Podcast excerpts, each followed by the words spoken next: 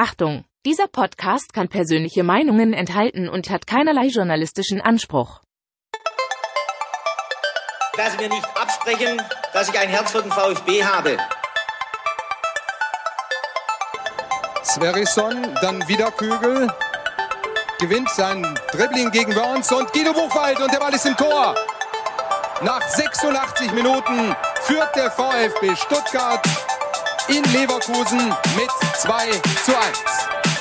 Nach 1950, 52 und 84 gewinnt der VfB Stuttgart zum vierten Mal die Meisterschale.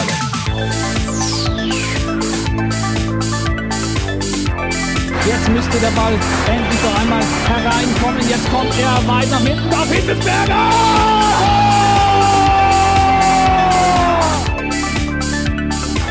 Mario Gomez, spitze Winkel, noch einmal nach innen. Pizza hat den Ball und es gibt noch einmal Abstoß vom Tor.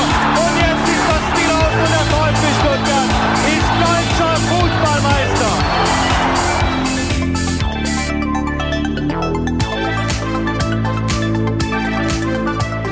Herzlich willkommen bei STR. Mein Name ist Ricky und heute mit mir in der Leitung die sehr geschätzte Eva Lotta Bohle. Hallo Eva. Moin. Ja, Schön, dass bekannt. ich wieder da sein darf. Ja, natürlich. Das war ja ein Versprechen. Als du das letzte Mal da warst, haben wir ja gesagt, wenn der VfB die Arminia empfängt, dann bist du wieder mit dabei und du warst im Stadion dabei, da sprechen wir gleich drüber und bist natürlich auch jetzt im Podcast mit dabei und darüber freuen wir uns sehr. Und so eine STR-Folge kann natürlich nicht vonstatten gehen ohne den wichtigsten Mann an meiner Seite. Guten Abend, Sebastian. Schönen guten Abend. So, vielleicht noch ganz kurz der Hinweis, falls ich es nachher vergesse, die Eva findet ihr natürlich auch auf Twitter unter Lotti Bohle, solltet ihr unbedingt folgen, Qualitätstweets sind garantiert und ja, man muss es immer wieder sagen, der ein oder andere VfB-Fan äh, hat sich mit der zweiten Liga immer noch nicht so richtig angefreundet, aber vielleicht müssen wir länger bleiben als gedacht. Deswegen die Empfehlung von mir, hört den zweite Bundesliga-Podcast. Äh, ist für mich so eigentlich der ideale Podcast, wenn man ja alles mitbekommen möchte, was in der zweiten Bundesliga so passiert. Tolle Analysen, alles auf Englisch, aber ja, so, dass man es verstehen kann, keine Sorge. Also selbst mit einem relativ simplen Schulenglisch kann man äh, den Ausführungen von ja, Eva und ich weiß gar nicht, wer ist noch alles mit dabei? Der Matthew ist manchmal mit dabei und ähm, Immer. immer mit Immer. dabei. Gibt es doch mal so jemanden, der, äh, glaube ich, für für irgendwelche Zweitliga-Englisch-Accounts von diversen Vereinen äh, tätig ist. Genau. Äh, Gabriel von Bochum, der ist morgen früh auch dabei. Und äh, Robert vom HSV. So, also auf jeden Fall zuhören, zweite Bundesliga-Pod, uneingeschränkte Hörempfehlung von meiner Seite. So, jetzt kommen wir zum Spiel, zum Topspiel des vergangenen Spieltags. VfB Stuttgart empfängt die Arminia aus Bielefeld. Und ganz ehrlich, am liebsten würde ich jetzt einfach nur über dieses Spiel sprechen. Ähm, aber es gab ja da dann doch das ein oder andere, was im Vorfeld für Aufsehen gesorgt hat.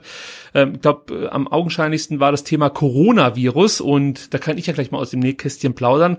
Eigentlich war geplant, dass Sebastian ähm, ja und und die ähm, Eva und ich uns im Stadion treffen und zusammen das Spiel gucken. Und dann habe ich gesagt, nee, Leute, nach diesen ganzen Hinweisen, die ich in den letzten Tagen erhalten habe von diversen Professoren und vor allem vom Virologen, ich glaube Drost, Drosten heißt der Kollege, der diesen Podcast macht, äh, sehe ich eher davon ab, aktuell ins Stadion zu gehen. Jetzt frage ich euch beide gleich mal, weil ihr seid ins Stadion gegangen. Hattet ihr denn keine Angst? Die Angst, Angst, also ich hatte persönlich äh, äh, keine Angst, ich hatte es ja auch schon gesagt, ähm, das ist jetzt nicht das übliche, ähm, ja, dann darf ja nicht mehr rausgehen. Also natürlich äh, setzt man sich bei so einer Menschenmenge ein Risiko äh, aus und dieses Risiko ist ja gar nicht so entscheidend für einen selbst, wenn man äh, einigermaßen gesund ist, sondern man kann halt dann ähm, andere Leute anstecken, die ähm, das nicht so gut verkraften können. Äh, und ich habe das dann für mich ähm, abgewogen ähm, und habe mir gedacht, naja, ich habe, ich fahre tatsächlich jeden Tag mit der S-Bahn, die relativ voll ist. Ich habe zwei Kinder auf zwei verschiedenen Schulen. Also ich bin sowieso schon ziemlich gefährdet und jetzt gerade bei dem Spiel, ähm, wenn es dann erster gegen zweiter geht, äh, dann noch gegen Bielefeld, äh, habe ich mir dann ähm, den, den, ja, den Egoismus rausgenommen, dann doch ins Stadion zu gehen. Also nicht mit einem mulmigen Gefühl, aber doch so mit einem le- leicht schlechten Gewissen, weil klar, eigentlich hätten wir alle zu Hause bleiben sollen. Das ist natürlich äh, auf jeden Fall richtig. Wie war es für dich, Eva? Also äh, vor allen Dingen, wie war das von der Kommunikation her? Lange wusste man ja nicht so richtig, findet das Spiel statt oder nicht. Der Twitter-Account von ähm, Bielefeld hat, glaube ich, schon kurz nach zwölf bekannt gegeben, dass das Spiel mit Zuschauern stattfinden wird. Äh, später kam dann raus, dass der VfB und die Stadt Stuttgart bis 14 Uhr noch getagt haben und dann erst entschieden haben, äh, dass das Spiel mit Zuschauern stattfindet. Äh, also ja, die Frage konkret, wie hast du das Ganze mit der Kommunikation empfunden und äh, wie war für dich allgemein so ja, grundsätzlich das Gefühl, jetzt ins Stadion zu gehen, obwohl es ja, muss man dazu sagen, vom Robert Koch Institut und von Jens Spahn den Tag davor noch den Hinweis gab, Veranstaltungen mit mehr als 1000 Teilnehmern abzusagen. Ja, ähm, also ganz vorne anzufangen ähm, bei der Kommunikation, die finde ich von allen Seiten, ich rede jetzt nicht nur von den beiden Vereinen und Co. und von der Stadt Stuttgart beispielsweise, ähm, finde ich wirklich sehr mangelhaft, weil es geht nicht wie zum Beispiel bei dem, bei der Absage des Derbys Gladbach gegen Köln darum, dass man irgendwie guckt, wie ein Sturm sich entwickelt, sondern es geht halt um den Virus und das kann man ja doch irgendwie da ein bisschen früher kommunizieren, gerade weil es aus Bielefeld nach Stuttgart jetzt auch nicht gerade um die Ecke ist.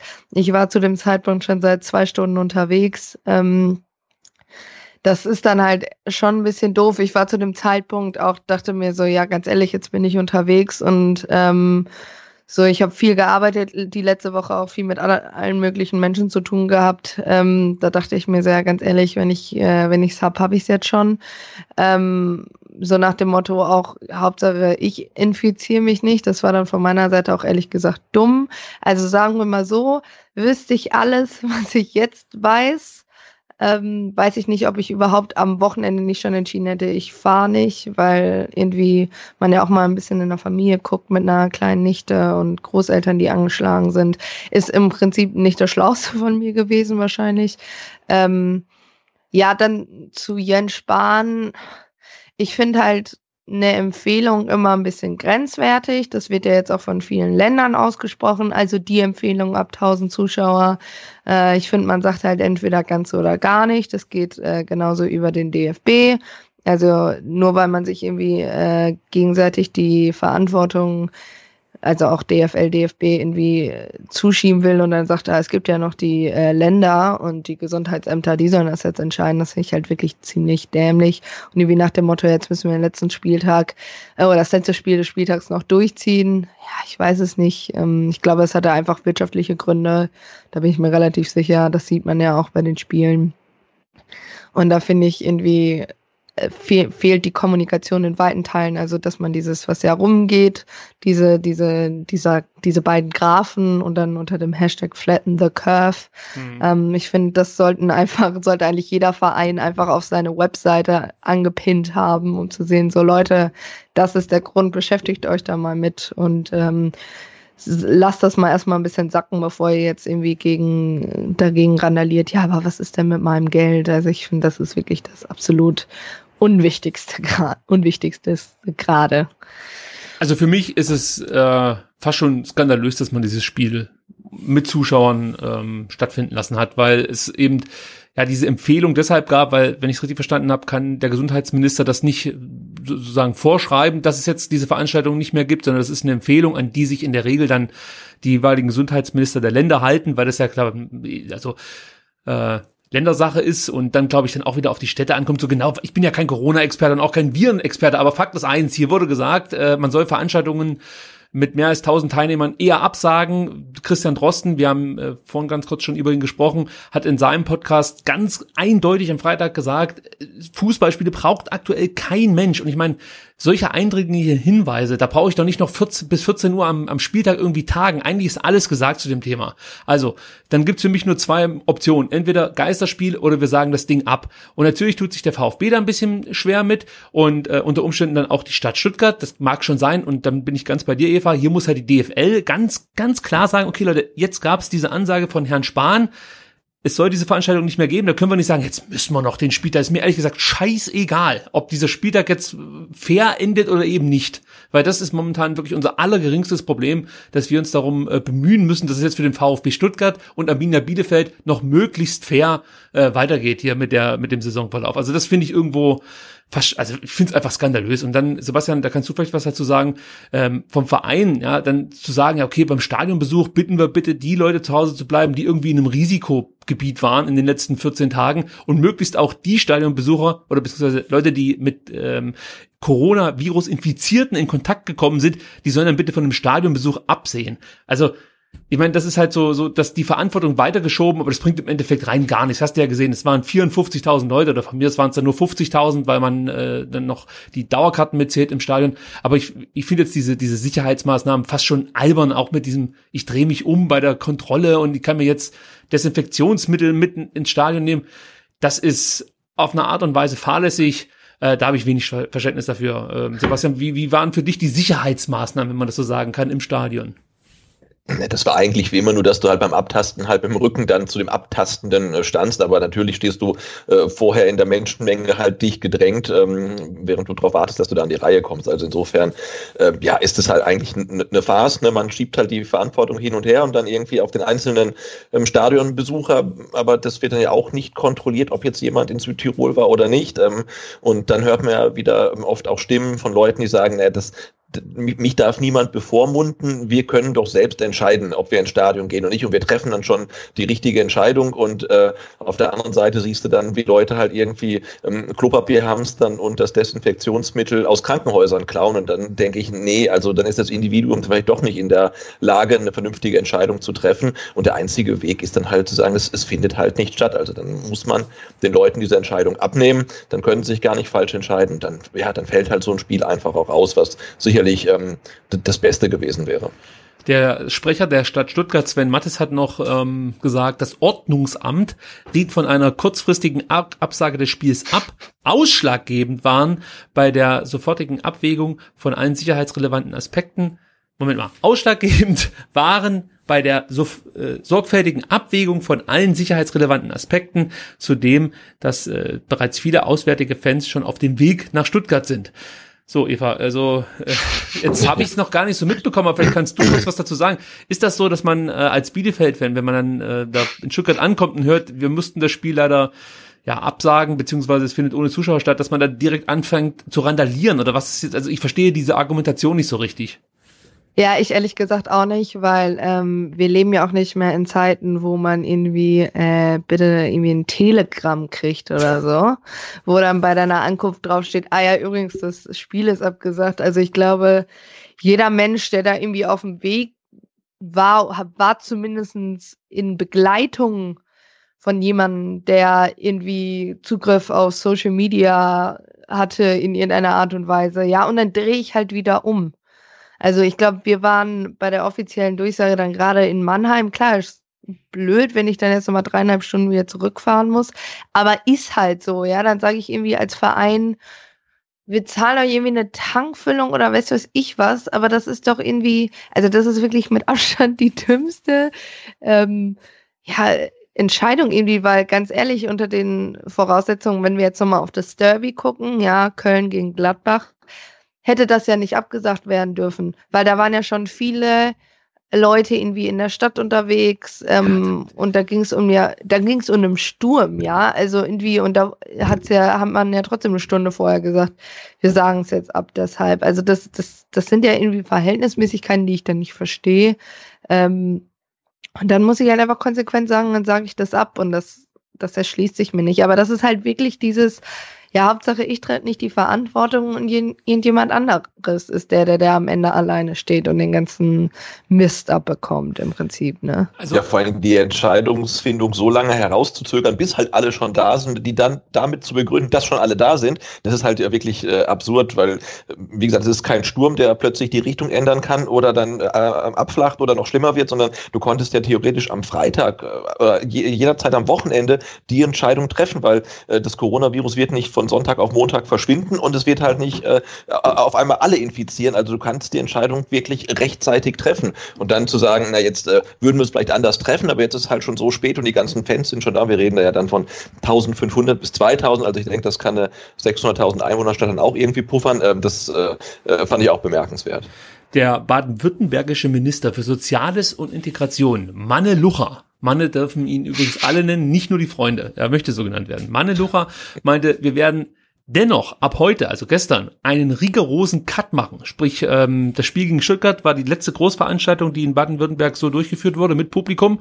Denn äh, am heutigen Tag sollte, glauben, sollte, glaube ich, die äh, die Kickers sollten nachholen. Ja. ja, das wurde ja. dann schon gestern abgesagt, wo ich mir auch dachte, okay, also wir lassen um 20.30 Uhr ein Spiel anpfeifen mit über 50.000 Leute und irgendwie 16 Stunden später können wir dann dieses Kickerspiel nicht mehr stattfinden lassen. Das macht halt auch null Sinn aus meiner Sicht und für mich verstärkt sich der Eindruck, dass hier rein wirtschaftliche Interessen äh, vorangestellt wurden und, und einfach, dass man wollte das Ding jetzt irgendwie durchdrücken. Das war, äh, glaube ich, die Idee dahinter und das finde ich verantwortungslos und äh, also ich finde es skandalös. Ich, kann mich gerne noch mal wiederholen.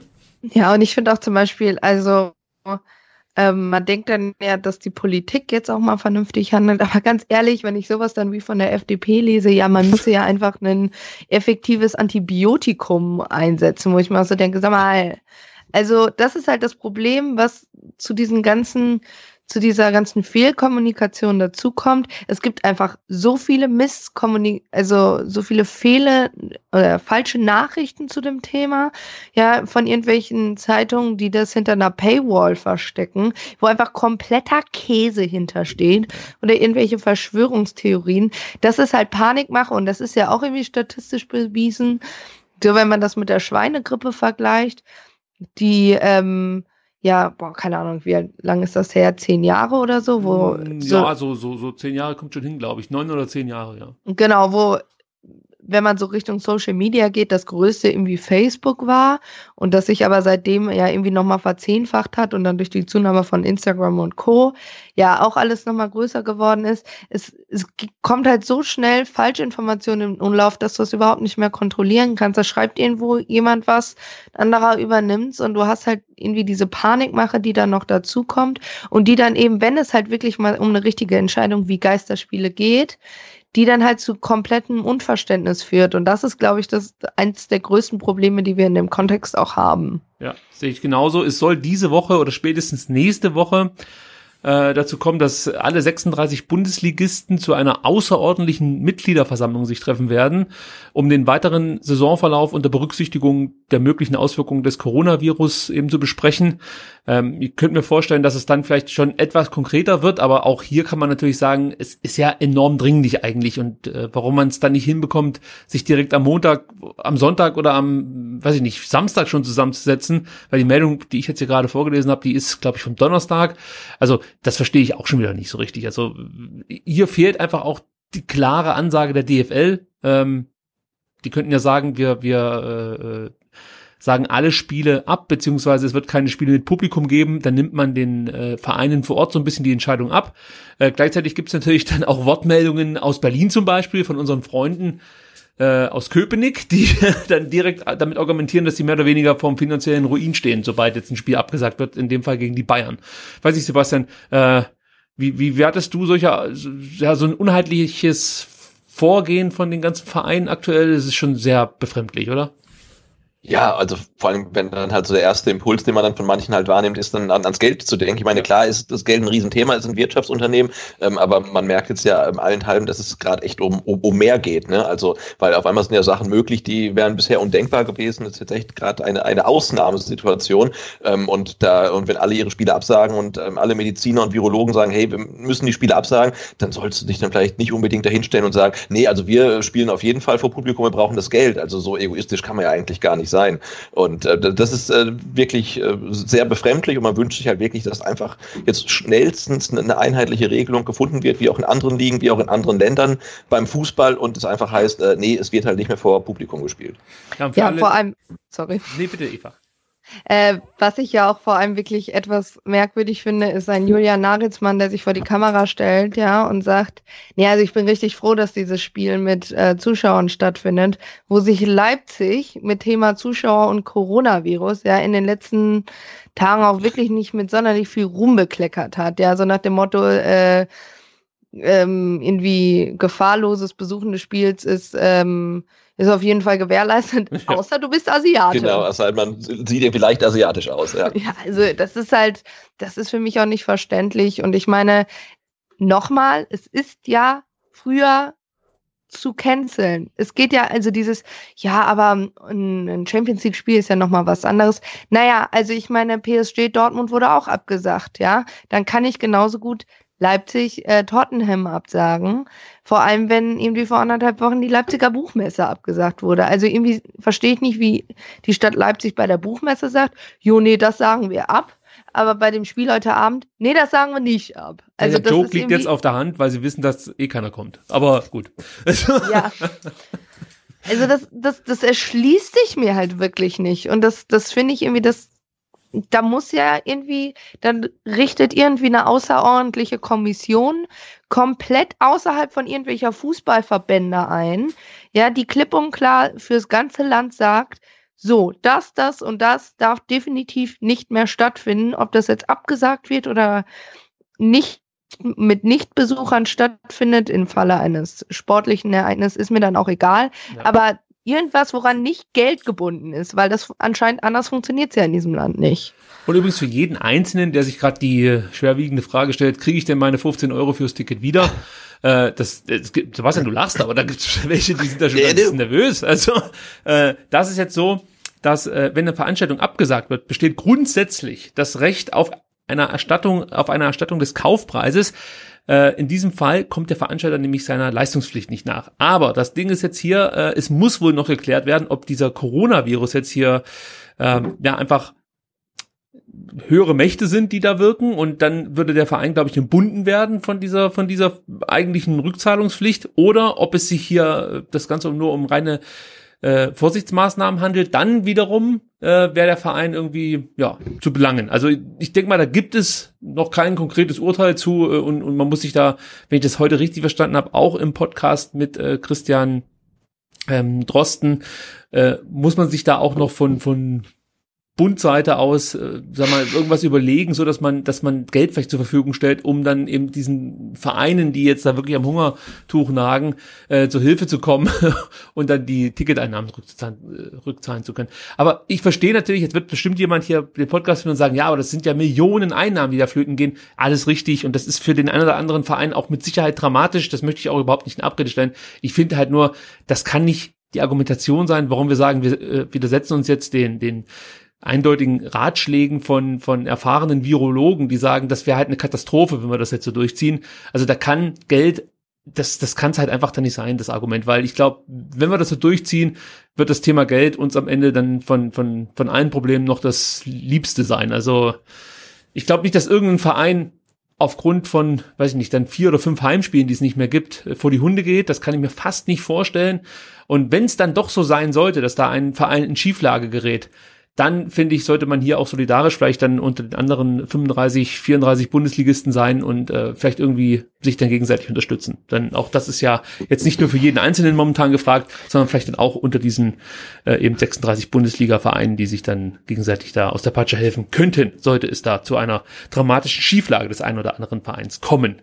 So, äh, Eva, jetzt hast du es ja schon gesagt, äh, ein paar Spiele wurden schon abgesagt. Ähm, ich habe heute gelesen, der VfB Stuttgart wird sein nächstes, äh, nee, sein übernächstes Auswärtsspiel in Kiel am 21.03. vor, Längen, vor leeren Rängen bestreiten. Ich glaube, in Bielefeld findet das Spiel gegen Osnabrück auch ohne Zuschauer statt. Bin ich da richtig informiert? Korrekt. Ja, ja genau. Gibt's auch, ähm, also das, weil du ja auch von den Ticketrückerstattungen sprichst, zum Beispiel der Markus Rejek bei uns ähm, hat jetzt gesagt, dass Kartenpreise sowohl für Dauerkarten als auch normale Ticketbesitzer zurückerstattet werden. Aber genau, das Spiel findet auch unter Ausschluss der Öffentlichkeit statt. Findest du das okay, dass man jetzt erstmal die Saison so weiter äh, bestreitet? Also jetzt gehen wir mal davon aus, dass man da irgendwann jetzt mal eine einheitliche Linie findet und sagt, ähm, alle Spiele werden abgesagt oder eben alle Spiele finden ohne Zuschauer statt. Findest du das dann okay, dass man das so durchzieht oder würdest du sagen, nee, momentan äh, ist, es, ist es vielleicht besser, den Spielbetrieb ganz einzustellen? Ich frage absichtlich dich, weil du natürlich dann massiv betroffen wärst mit deiner Arminia, die eine tolle Saison spielt, vielleicht etwas überraschend auf Platz 1 steht ähm, ja, unter Umständen ist es dann so, dass ihr vielleicht nicht aufsteigt 2020, sondern erst 2021. ja, also das wie, ist halt wie die Frage, die ob das ein? passiert, ja. ne? Also ähm, das Problem ist ja, dass seit ja wirklich noch einfach viel im Dunkeln ist. Also wird es jetzt halt wirklich mal ein klares Statement geben.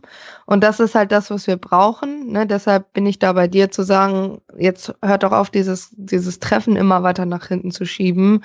Oder eben zu sagen, ja, es wird ein Gespräch geben. Es, es muss halt langsam mal irgendwie aufgeklärt werden. Klar finde ich das kacke. Also ich meine, ich glaube, man braucht jetzt kein Genie zu sein, um zu sagen, dass Arminia das, was sie bis jetzt durchgezogen haben, nicht einfach so jetzt nochmal eins zu eins kopieren könnten. Wäre diese Saison abgesagt.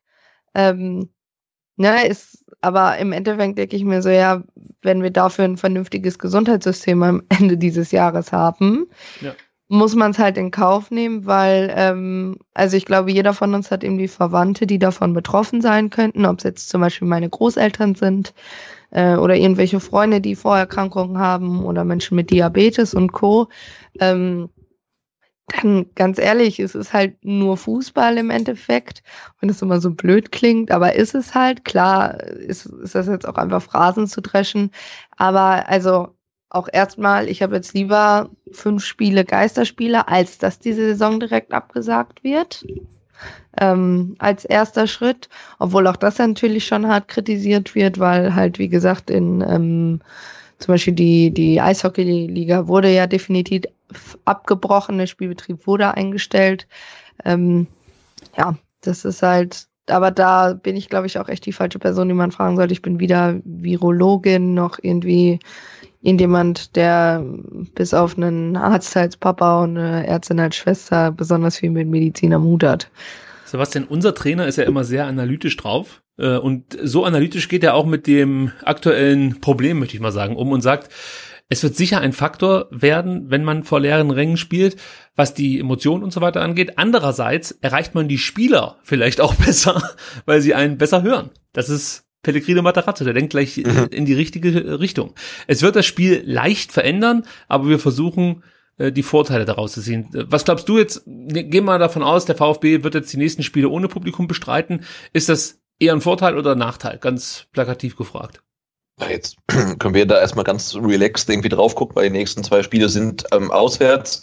Ich glaube, wie in Wiesbaden wäre hm, vermutlich komplett ausverkauft gewesen, ist jetzt nicht. Ich weiß gar nicht, wie die Zuschauersituation in Kiel ist. Ähm, man man sieht ja auch oder man hört es ja dann, wenn man mal so ein Spiel dann im Fernsehen sieht, hat dann so ein bisschen was von Vorbereitungskick auf irgend, in irgendwelchen Trainingslagern. Also natürlich ist es nicht, nicht toll, aber das ist ja dann auch wirklich unser, unser kleinstes Problem.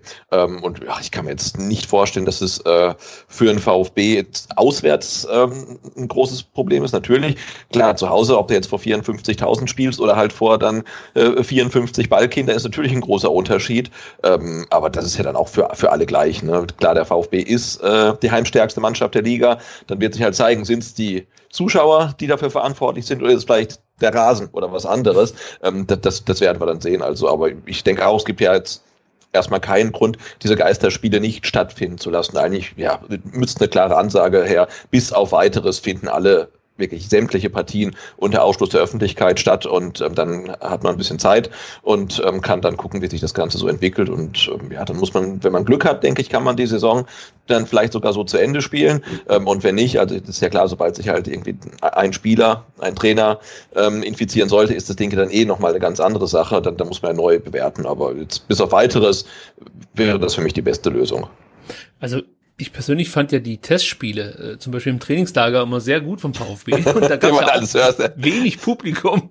Also ich gehe jetzt einfach davon aus, dass der VfB da befreiter aufspielen kann. Zu Hause werden sie nicht so schnell nervös, wenn sie mal zwei Fehlpässe spielen und äh, sofort das Gebrudel losgeht. Auswärts werden die Gegner nicht zu Höchstleistungen angestachelt und jede Grätsche bejubelt. Ich würde mal sagen, der VfB ist jetzt von allen Vereinen vielleicht nicht der, der den größten Nachteil dadurch hätte. Aber ich sage jetzt auch nicht, das dass sie einen Vorteil hätten. Also Genau. Ähm, ich habe ja, mich auch gefragt, gibt, äh, ja. wenn, wenn sie unter Ausschluss der Öffentlichkeit spielen, ob sie dann vielleicht ihre Heimspiele gar nicht im Neckarstadion spielen, sondern im Schliens oder so. Ob das ginge. Wahrscheinlich wegen den TV-Kameras schwierig. Naja, ne? vermutlich, ne? Ja. Wobei, dann stellt sich der Laser wieder hin mit seiner äh, äh, GoPro oder was es da immer ist und schwenkt von rechts nach links. So, wie, also ich gucke mir ja immer die Highlights von den U19-Spielen an. Und da gibt's dann manchmal Vereine, Gladbach fällt mir da ein oder Köln, da hast du wirklich einen richtig, to einen richtig tollen TV-Turm. Du siehst praktisch die Spiele fast schon wie, wenn du ein Scouting-Feed dir anschaust. Oder äh, wir haben ja jetzt das Spiel Bayern München gegen die VfB U19 am, am Sonntag sehen können. Das war ja auch toll eigentlich, wie die Kameras mhm. angebaut waren. Und dann siehst du ab und zu mal die Spiele vom VfB aus Stuttgart gefilmt und denkst dir so, holy shit, also das ist... Äh, ja, aber gut, das ist eine andere. Da gibt es noch Luft, Luft nach oben, das stimmt. Ja, ja, ja. Aber das ist momentan nicht das größte Problem. Eva hat es ja vorhin schon gesagt. Äh, es gibt aktuell mit Sicherheit wichtigere Dinge als Fußball. Deswegen ist die Sendung hier vielleicht dann auch ein bisschen äh, anders als die anderen Sendungen, die wir davor produziert haben. Aber das darf es dann auch mal geben. Kein Problem. Gut, dann sprechen wir jetzt so ein bisschen über das Spiel äh, am Montag gegen Bielefeld und ja, Eva, erstmal deine Einschätzung vielleicht so ganz grob dazu. Wie überrascht warst du, dass äh, Uwe Neuers mit einer Doppelsechs begonnen hat? Das hat mich persönlich sehr überrascht. Äh, ja, und auch, dass Suko nicht gespielt hat von Beginn an. Auch da war ich so ein bisschen überrascht. Ja, also wie war das für dich, als du die Aufstellung gelesen hast? Fandest du es cool oder eher nicht so? Also ich fand Doppelsechs erstmal gar nicht so schlecht. Ich war äh, ja von Kunze im, im Wiesbaden-Spiel schon, schon relativ begeistert. Der gefällt mir echt richtig gut, der, der Junge. Und gerade neben Pritel, der, glaube ich, ähm, noch nicht wieder so in die Zweikämpfe gehen wird und gegangen ist, wie er vor seinem äh, Bruch das gemacht hat, einfach, ne, weil wenn er da irgendwie falsch ausrutscht, draufknallt, ähm, hat er wirklich ein richtig großes Problem. Aber ähm, also ich war auch überrascht und ich glaube, äh, das hat beide Mannschaften auch so ein bisschen überrascht. Äh, bei Arminia war es ja nicht anders, dass sie ein bisschen ähm, irritiert waren von, von der taktischen Ausrichtung von Stuttgart. Ähm, Javo ist bei mir eh immer so ein kritischer Faktor. Ich finde, der spielt keine gute Saison. Klar, der steht ab und zu mal an der richtigen Stelle, aber das tun andere eben auch. Ähm, für mich ist Suku oder auch Edmundson da wirklich die bessere Wahl diese Saison, hat äh, Suku dann ja nach seiner Einwechslung auch gezeigt. Ähm, beeindruckend. Äh, die Körperlichkeit, äh, wenn ich dich ganz kurz unterbrechen darf, die Körperlichkeit finde ich halt so entscheidend in, in, in dem Momenten. Also wenn ich Jabo sehe, habe ich immer das Gefühl, dass er nicht so richtig bereit ist, sich da voll reinzuwerfen oder es fehlt irgendwie so ein bisschen am Timing. Und bei, bei Suko sieht das halt, ist halt ein unheimlich körperlicher Spieler, der damit äh, viele Zweikämpfe für sich entscheidet. Und den entscheidenden zum 1 zu 1, das war ja eigentlich auch eben durch so eine körperliche Aktion. Ja, ja, und das Ding ist halt auch, ähm, wenn man sich auch mal zwei, drei Situationen von Javo anguckt, der braucht unfassbar lange, um anzutreten. Also bis der sich mal Richtung Ball in Bewegung setzt, das dauert viel zu lange. Wenn der zum Sprint ansetzt, ist der schnell. Das ist keine Frage, aber ich habe das Gefühl, da fehlt manchmal noch ein bisschen was. Ähm, da gab es irgendwie zwei, drei Situationen, wo dann irgendwie Hartel schneller angelaufen kommt, der irgendwie von der anderen Seite des Spielfelds kommt. Und das fehlt mir bei ihm wirklich ein bisschen. Und gerade für den Marktwert, für den er auch gekommen ist, bin ich da schon irgendwie zwischendurch ein bisschen enttäuscht. Das ist natürlich wirklich meckern auf höchstem Niveau. Aber ich würde jetzt im Spiel gegen Osnabrück auch auf jeden Fall Suku wieder den Vorzug geben. Denke ich, wird auch passieren, weil also von ja, wo hat man ja wirklich kaum was gesehen. Die Seite wurde einfach auch viel besser über links, ähm, größtenteils auch.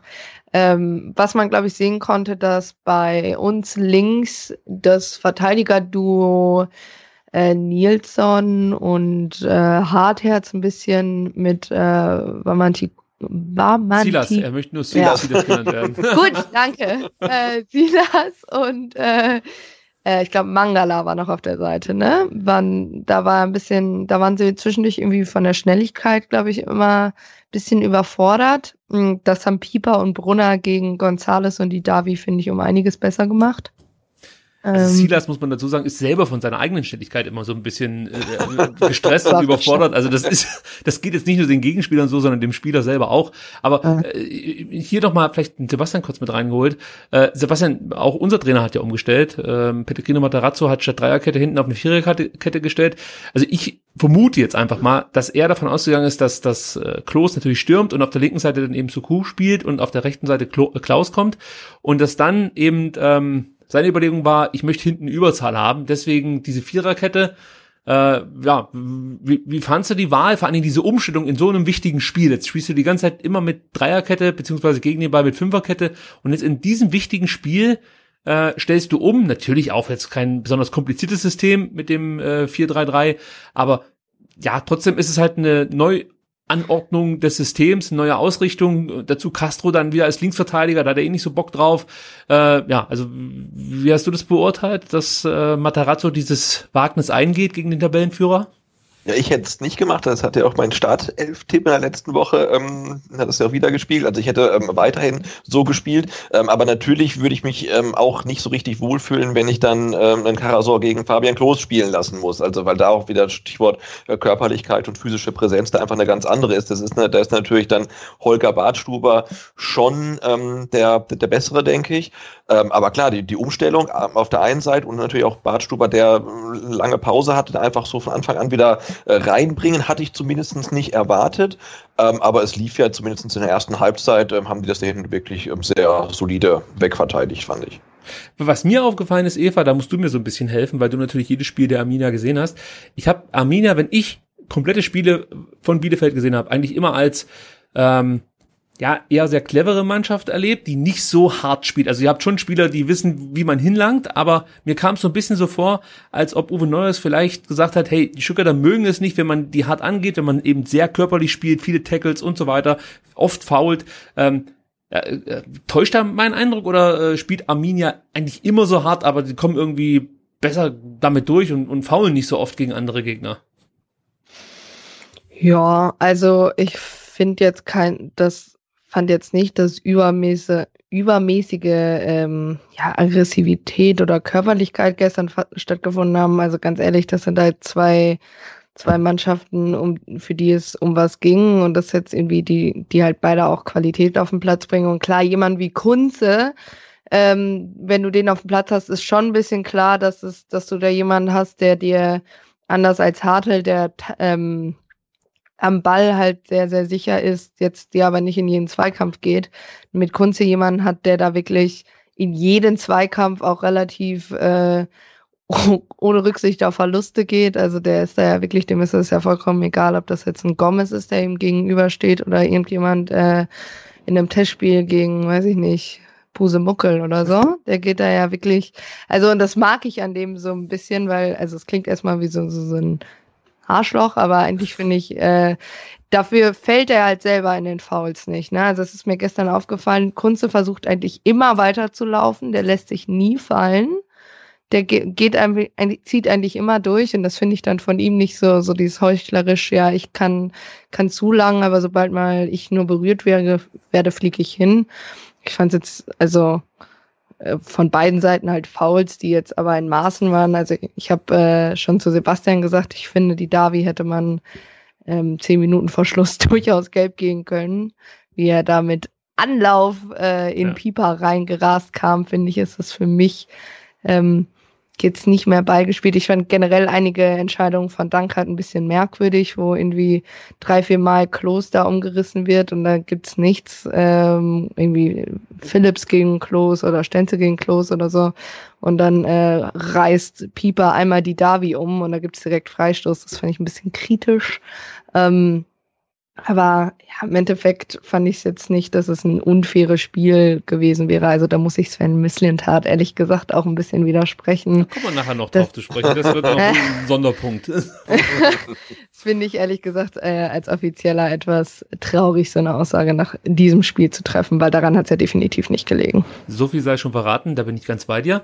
Ich habe auch gerade nochmal nachgeschaut und war überrascht. Der Kunze hat zwei erfolgreiche Tackles gesetzt im Spiel und Manuel Prietl, den ich auch nicht als als so, ähm, sag mal, risikobereit empfand, eben weil er halt mit der Schiene gespielt hat, hat vier erfolgreiche Tackles gesetzt. Also war da eigentlich ganz äh, gut unterwegs und hat das halt, allgemein das Zentrum war halt echt gut zugemacht, man hat, äh, glaube ich, den Stücker dann einfach dann die Flügel überlassen und ähm, ja, war sich da wahrscheinlich relativ sicher, dass man das dann mit der Innenverteidigung ganz gut wegverteidigen kann, beziehungsweise dann eben mit Kunz oder Prietl, die dann sich noch fallen, mitfallen lassen. Also an und für sich fand ich das sehr, sehr gut gemacht, was Uwe Neuhaus hier äh, als taktischen Marschplan vorgegeben hat. Sebastian, ähm, Vielleicht kannst du auch noch mal so aus deiner Sicht schildern, die erste Halbzeit. Warst du ein bisschen enttäuscht, dass es vom VfB nicht mehr kam? Oder hast du damit gerechnet, dass bei so einem Topspiel einfach keiner bereit ist, in den ersten 45 Minuten ja schon alles rauszuhauen, wie man so schön sagt, und äh, ein Risiko einzugehen? Ja, der VfB hat ja die, diese eine Halbchance dann von, von Mario Gomez, wo er relativ gut freigespielt wird von Castro, glaube ich, dann einen Schritt zu spät kommt. Das war okay, aber man hat schon gemerkt, dass sich beide ja tatsächlich wie man es auch hätte, hatte erwarten können, so ein bisschen belauern und noch nicht irgendwie so ganz groß ins Risiko gehen. Das hat sich dann ja nach der Halbzeitpause relativ schnell geändert. Da hat man ja echt gemerkt, oh, jetzt wird das Spiel offener. Ähm, ja, und die erste Halbzeit war natürlich ähm, für ein Spiel, das das Prädikat Spitzenspiel hat, ähm, ein bisschen enttäuschend, aber ich war andererseits auch einfach froh, ähm, dass sich vor dem Tor von Gregor Kobel so sehr, sehr wenig getan hat. Ähm, in also war auf beiden Seiten nicht viel los, aber ich, ich fand es okay. Also ich hatte auch da wieder Sorge irgendwie vor einem frühen Rückstand oder so, ja, weil ähm, Nee, ist ja so, wir hatten ja, ja. schon so ein bisschen Sorge, dass äh, ne, wie der VfB dann auftritt äh, gegen die Arminia und dann, dann noch so eine besonderen Umständen, da kann sich auch schnell irgendwie eine Verunsicherung ähm, dann breit machen. Und ich war jetzt mit dieser Ereignislosigkeit ähm, der ersten Halbzeit schon irgendwie so ein bisschen einverstanden, weil ich dachte, okay, das ist erstmal jetzt äh, für uns gar nicht so schlecht und dann gucken wir mal, was da kommt. Also ich muss jetzt erstmal kurz gestehen, ich habe das Spiel nur einmal mit einem Auge gesehen. Sonst gucke ich mir die Spiele natürlich etwas ja, intensiver an und versuche ein bisschen mehr rauszulesen. Aber, ähm, also vielleicht habe ich es auch komplett falsch eingeschätzt, aber ich möchte mal für mich so ein bisschen rund machen, das Spiel. Also ich fand in der ersten Halbzeit kann ich nachvollziehen, dass Bielefeld nicht so risikobereit ist. Warum auch? Sie kommen als Tabellenführer, ich glaube sechs Punkte Vorsprung, genau so war es. Und ähm, im Endeffekt müssen sie nur das umsetzen, was sie unter Jeff Salbene so gut beigebracht haben, nämlich äh, beigebracht bekommen haben, so ist es richtig, nämlich äh, sicher stehen, äh, eine gewisse Härte mit ins Spiel bringen und eben gut gegen den Ball arbeiten. Und das haben sie gezeigt. Und äh, im Endeffekt wartest du dann halt eben auf den richtigen Moment, den richtigen Umschaltmoment und, und setzt dann die Konter. Und ich fand, das hat Bielefeld nicht nur in der ersten Halbzeit gut gemacht, sondern im ganzen Spiel. Ich habe immer ähm, gewusst, was Bielefeld eigentlich vorhat. Also sie haben mich eigentlich nie überrascht, aber waren in dem, was sie getan haben, sehr konsequent, sehr zielstrebig, einfach richtig gut und man kennt äh, zum also gerade im Offensivspiel die Handschrift von Uwe Neuer ist ganz gut und das fehlt mir so ein bisschen beim VfB. Jetzt kann man natürlich sagen, ja gut, der Matarazzo ist erst seit Januar da, beziehungsweise seit Ende Dezember. Äh, da braucht's das vielleicht auch noch so ein bisschen ähm, und es muss hier und da vielleicht auch noch mal ein bisschen knirschen und die Mannschaft muss sich finden. Mag alles sein, aber mir fehlt vom VfB einfach ja, so eine, so eine, so eine klare Spielweise, irgendwie so eine Philosophie. Ich habe immer das Gefühl, dass keiner so richtig weiß, was gerade zu tun ist. Also die wissen, die können alle Fußball spielen, das sieht man auch, wenn sie den Ball haben. Aber diese Abstimmung, die Harmonie innerhalb der Mannschaft, also so eine, so eine gewisse Spielharmonie, wenn es diesen Begriff gibt, der fehlt, die fehlt mir irgendwie komplett. Also das ähm, kann vielleicht die Eva kurz mal beantworten, die von außen das ein oder andere Spiel äh, besser einschätzen kann als ich jetzt als Fan. Aber ähm, ja, wie siehst du es? Ist, ist, ist dir der VfB zu vogelwild oder ähm, ja, äh, wie schätzt du den VfB aktuell ein, wenn du jetzt so mal die letzten Spiele einfach rekapitulieren lässt? Ja, also ich finde, das hat man gestern gesehen, aber ich finde, das hat man auch zwischendurch in den Spielen davor gesehen. Ähm, dass so Mittelfeld ist okay, auch Spielaufbau her hast du, hast du eigentlich ganz, ganz vernünftig, aber sobald es wirklich ab 16er oder kurz davor geht, scheinen irgendwie die Abstimmungen überhaupt nicht mehr zu passen. Also sobald es auch in Kontersituationen geht, der gegnerischen Mannschaft scheint da die Zuordnung noch nicht so ganz klar zu sein. Und ich glaube, das hat tatsächlich auch was damit zu tun, dass es ja schon relativ viele Wechsel immer in der Startelf gibt. Wenn ich jetzt hier nicht komplett einen Schwachsinn nee, nee, erzähle. Das ist, nee, das ist schon so. Also das ähm, wird und schon irgendwann durchgewechselt. weiß ich ja auch als Spieler nicht mehr, okay, bin ich jetzt für den verantwortlich, welche Rolle spiele ich heute? Und das ist ja verglichen zu Arminia eben schon was, was komplett anders ist. Und ich glaube, das ist halt auch so ein Grund, warum Stuttgart beispielsweise gegen Fürth verloren hat. Ähm, weil das einfach eine Mannschaft ist, die ja doch irgendwie weiß, wie, wo sie lang muss, ja, und ähm, da auch die Fehler sehr gut nutzen kann und zum Beispiel, äh, die ja auch ganz gerne den Ball hat. Ähm, das, und dann, da sieht man ja auch, dass Ballbesitz ja auch irgendwie nicht äh, alles ist im, im, im Fußball. Grüß nach Wien, Wiesbaden. Ja, aber auch zum Beispiel Fürth. Also ähm, Bielefeld hatte gegen Fürth die schlechteste Ballbesitzquote in der ganzen Saison, hat trotzdem 4-2 gewonnen. Also die Fürther übrigens immer. Also Fürth ist, ist die Mannschaft, die wirklich äh, durch ihr Pressingverhalten so häufig den Ball erobert und dann auch in ihren eigenen Reihen halten kann. Da hat fast jede Mannschaft mit Probleme. Der VfB übrigens auch. Das sind die einzigen beiden Spiele gewesen, wo der VfB nicht mehr Ballbesitz hatte als der Gegner gegen Fürth und gegen äh, zweimal gegen Ja. Fürth. Ja. Ja, ja, und das ist dann, also, ich hatte bei Stuttgart, konnte ich nie richtig irgendwie diese taktische Ausrichtung irgendwie sagen, wir saßen ja nun mal relativ zentral an der Mittellinie, wo ich jetzt sagen könnte, ah ja, okay, da erkenne ich die Taktik hinter. Also was mich, ja auch, da reden wir ja gleich bestimmt nochmal drüber, aber was mich ja wirklich, also komplett verwirrt hat, war die Reinnahme von Karasor bei einem Stand von 1-0 für Gomez. Fand ich wirklich sehr kritisch, weil man dann irgendwie nochmal Wechsel in die Innenverteidigung reinbringt und das, das komplette System nochmal auf den Kopf stellt. Und ich einfach glaube, dass es dieses Spiel, also dem Spiel des VfB komplett geschadet hat. Der wusste vorne ja auch überhaupt nicht mehr, wer da die Tore schießen soll irgendwie. Ähm, und das finde ich bei Arminia halt anders. Also man sieht halt, gestern haben sie ja 4-2-3-1 gespielt, aber man sieht dann auch, sobald es äh, in Angriff geht, der hinten rausgeht, also wenn es kein Konter ist, sondern der wirklich von hinten rausgespielt wird, ziehen halt die Außenverteidiger vor und du hast hinten nur noch eine Dreierkette, wo die Innenverteidiger dann rausrücken mit Nilsson und Pieper und entweder Pritel oder Kunze dann quasi als Mittelstelle fungiert. Und das kannst du perfekt sehen. Ne? Dann hast du irgendwie einen das ist irgendwie 3-4-3 oder so System, was du dann da gerade im Angriff hast, aber dann siehst du auch wieder, wie sich es dann wieder zu 4-2-3-1 verschiebt. Und das sind halt so taktische Ausrichtungen, die, die natürlich auch für Neuer stehen. Er ist ja sehr erpicht darauf, dass alles sehr genau ist und dass die Abläufe sehr klar sind. Ähm, und das fehlt halt bei Stuttgart. Das hatte ich halt öfter das Gefühl, sonst hätten die ja in der zweiten Halbzeit mindestens noch drei Tore machen können. Aber da fehlte halt zwischendurch einfach die, die Zuordnung, wer wo stehen muss. Also die Genauigkeit, die du ansprichst, das ist das, was mir auch bei Bielefeld immer aufhält. Das also du hast wirklich das Gefühl, dass sie akribisch daran arbeiten, dass Spielzüge, dass Ballannahmen, dass, dass Pässe so genau wie es einfach nur möglich ist, gespielt werden. Und beim VfB sehe ich eben genau da wiederum die Schwachstellen. Du hast immer so eine gewisse Hektik im Spiel, dadurch natürlich dann auch schlechte Pässe, schlechte äh, erste Kontakte, äh, schlechte Entscheidungen allgemein. Es wirkt, wie du es halt auch schon gesagt hast, irgendwie so, als ob man gar nicht so richtig weiß, was man jetzt vorhat mit dem Ball. Es fehlt dieser klare Plan. Es gab letzte Woche mal die Aussage von Pellegrino Matarazzo, wir wollen Jäger sein, wir wollen jagen. Ja, da habe ich mich letzte Woche schon so ein bisschen drüber aufgeregt, dass man in Fürth davon gar nichts gesehen hat. Jetzt, ja, als Jäger. Ich führe 1 zu 0, ja, also wenn ich jetzt wieder mal in diese, in diese äh, ominöse Jägersprache da irgendwie übersetzen darf, ja, ich habe jetzt sozusagen meine, meine Beute am Nacken gepackt, so, dann denke ich mir doch so, dann beißt doch jetzt mal richtig zu. Stattdessen äh, stellt man sich dann mehr oder weniger darauf ein, ähm, ja, Bielefeld lass mal mal machen. Wir schauen mal zu, was Bielefeld jetzt so, was Bielefeld einfach einfällt, ja. Also man wartet ab, was die so machen und dann gucken wir mal, was die uns anbieten.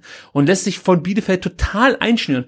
Ich meine, das ist halt so naiv und auch so, so, ja, also einer Spitzenmannschaft überhaupt nicht würdig, ja, dass du dich dann nach so einem 1-0 hinstellst und sagst, jetzt guck mal einfach mal, dass wir das Ding hier über die Runden bringen, beziehungsweise hoffen, das war, glaube ich, Matarazzos Idee, äh, dass wir irgendwie noch einen Konter fahren können und dann eben mit 2 zu 0, ja, das Ding nach Hause bringen. Aber für mich, Sebastian, da kannst du vielleicht jetzt auch mal was dazu sagen, äh, äh, ist das, ist das an und für sich viel zu wenig, wenn ich hier nochmal den großen Angriff auf Platz 1 starten will und vergiss Platz 1. Selbst um Platz 2 zu festigen, wäre es halt enorm wichtig gewesen, gegen Bielefeld zu gewinnen. Deswegen, Sebastian, vielleicht jetzt deine Einschätzung zu der Geschichte äh, Wechsel Karasor für Gomez. Äh, Ja, fand ich auch nicht das, nicht das richtige Signal. Also einmal wirklich äh, taktisch, wie Eva schon sagte, also Karasor äh, rückte ja auch noch da hinten rein und hat dann wieder da das ganze ähm, Gebilde nochmal ähm, geändert in eine Abwehr, die bis dahin ja eigentlich äh, ganz solide stand. Äh, und du hast halt vor, vorne dann auch niemanden dr- drin gehabt, also keinen richtigen Zielspieler mehr.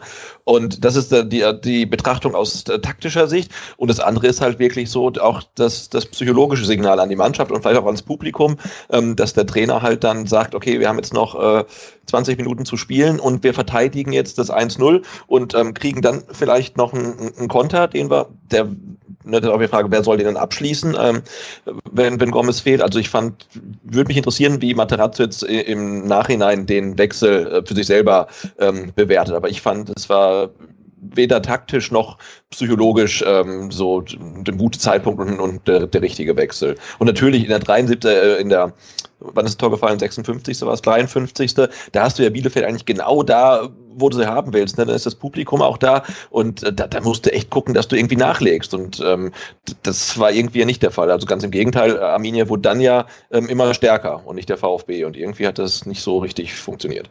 Ja, und als Gerne, Eva. Ähm, ich finde es halt wirklich, also gegen jede andere Mannschaft kannst du das bringen mit diesem 1-0. Aber also ich muss jetzt mal ganz ehrlich sagen, Arminia verliert die Spiele ja nicht. Also ich meine, das, bis auf dieses, dieses St. Pauli-Spiel und der halt eben das Hinspiel gegen euch, wo es, glaube ich, auch zentral daran liegt, dass man das Gegenteil halt erst so spät kassiert hat, ja, Ja. und dann noch in Unterzahl war. Die Spiele werden nicht verloren, wenn man in Rückstand gerät. Ja, das war gegen Fürth so, das war im Auftaktspiel gegen St. Pauli so, das war gegen äh, in Bochum so, wo man 2-0 geführt hat, dann 3-2 äh, zurückgelegen hat, dann noch 3-3 spielt. Das war gegen Karlsruhe so, wo man in der 90. das 2-1 kassiert und in der 90. plus 3 trotzdem noch den Ausgleich macht.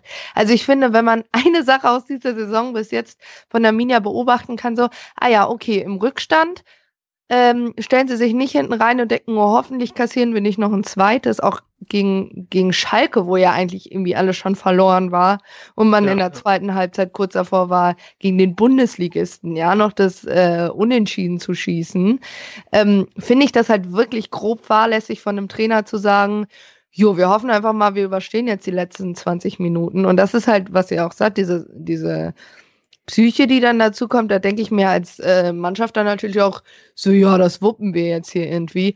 Und also, ich meine, ja, keine Ahnung, also ich meine dann gerade mit der Hereinnahme von Suku und Chiplock war ja absolut klar, was Neuhaus da plant. Ja, Weil man kann. Chiplock vieles vor. Ja, eben. Und das haben sie ja das ganze Spiel schon gezeigt. Also ich meine, Arminia hat ja nicht in der 50. Minute angefangen mit dem hohen Pressing, sondern es ging ja ab Minute 1 eigentlich los, dass man ja wirklich fast am 16er von Stuttgart angefangen hat zu pressen. Und da kam ja gerade das Gefühl, Kobel zwischendurch überhaupt nicht mit klar Ja, ja, das ist. irgendwie doch relativ ähm, ja krude Pässe irgendwie in zu den entweder direkt ins Aus oder irgendwie zu den Außenverteidigern Verteidigern mit sehr viel Glück ging. Und man hat schon gesehen, dass dann dann doch irgendwann eine Verunsicherung drin war. Und ich meine, das Glück, was Stuttgart halt hatte, was war, dass die Seite von Nilsson und Hartels halt wirklich überfordert war. Also ich glaube, Sebastian kann das beurteilen. Ich bin nicht nur einmal aufgestanden und habe geschimpft. Ich wurde auch kurz nach dem 1-0 mal ein bisschen laut. Ich, ich entschuldige mich hier nochmal im Namen äh, dafür für alle Zuschauer in unserem Umkreis. Ich wurde etwas merkwürdig angeguckt, sie etwas lauter gebrüllt hat und man sollte doch jetzt mal bitte mit dem Verteidigen anfangen. Ähm, das ist halt, also man konnte halt sehen, dass Hart jetzt damit ein bisschen überfordert war, aber man sieht halt auch, und das hat, damit ist Stuttgart ja wirklich überhaupt nicht klargekommen, dass, aber das ist charakteristisch für Arminia.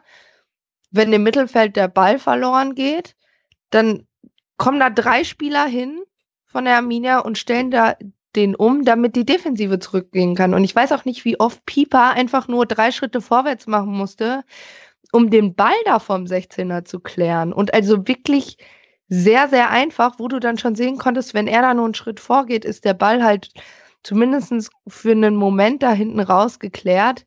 Und das kann ja vielleicht zweimal passieren, aber ich würde mir doch als Trainer auch denken, wenn mir das zum vierten oder fünften Mal passiert, dann, dann muss ich ja auch irgendwie mal reagieren. Und dann fand ich, kamen die Wechsel auch einfach nicht gut. Also, um, um nochmal die Comeback-Qualitäten von Bielefeld zu unterstreichen. Insgesamt in 25 Spielen lag Bielefeld nur neunmal zurück und hatten eben dann nur zwei Spiele verloren. Also die anderen sieben konnten sie nochmal drehen. Das ist ja schon beeindruckend. Also, wie du schon sagst, Bielefeld lässt sich von dem Rückstand nicht irgendwie ausbremsen. Ganz im Gegenteil, der scheint sie noch anzuspornen.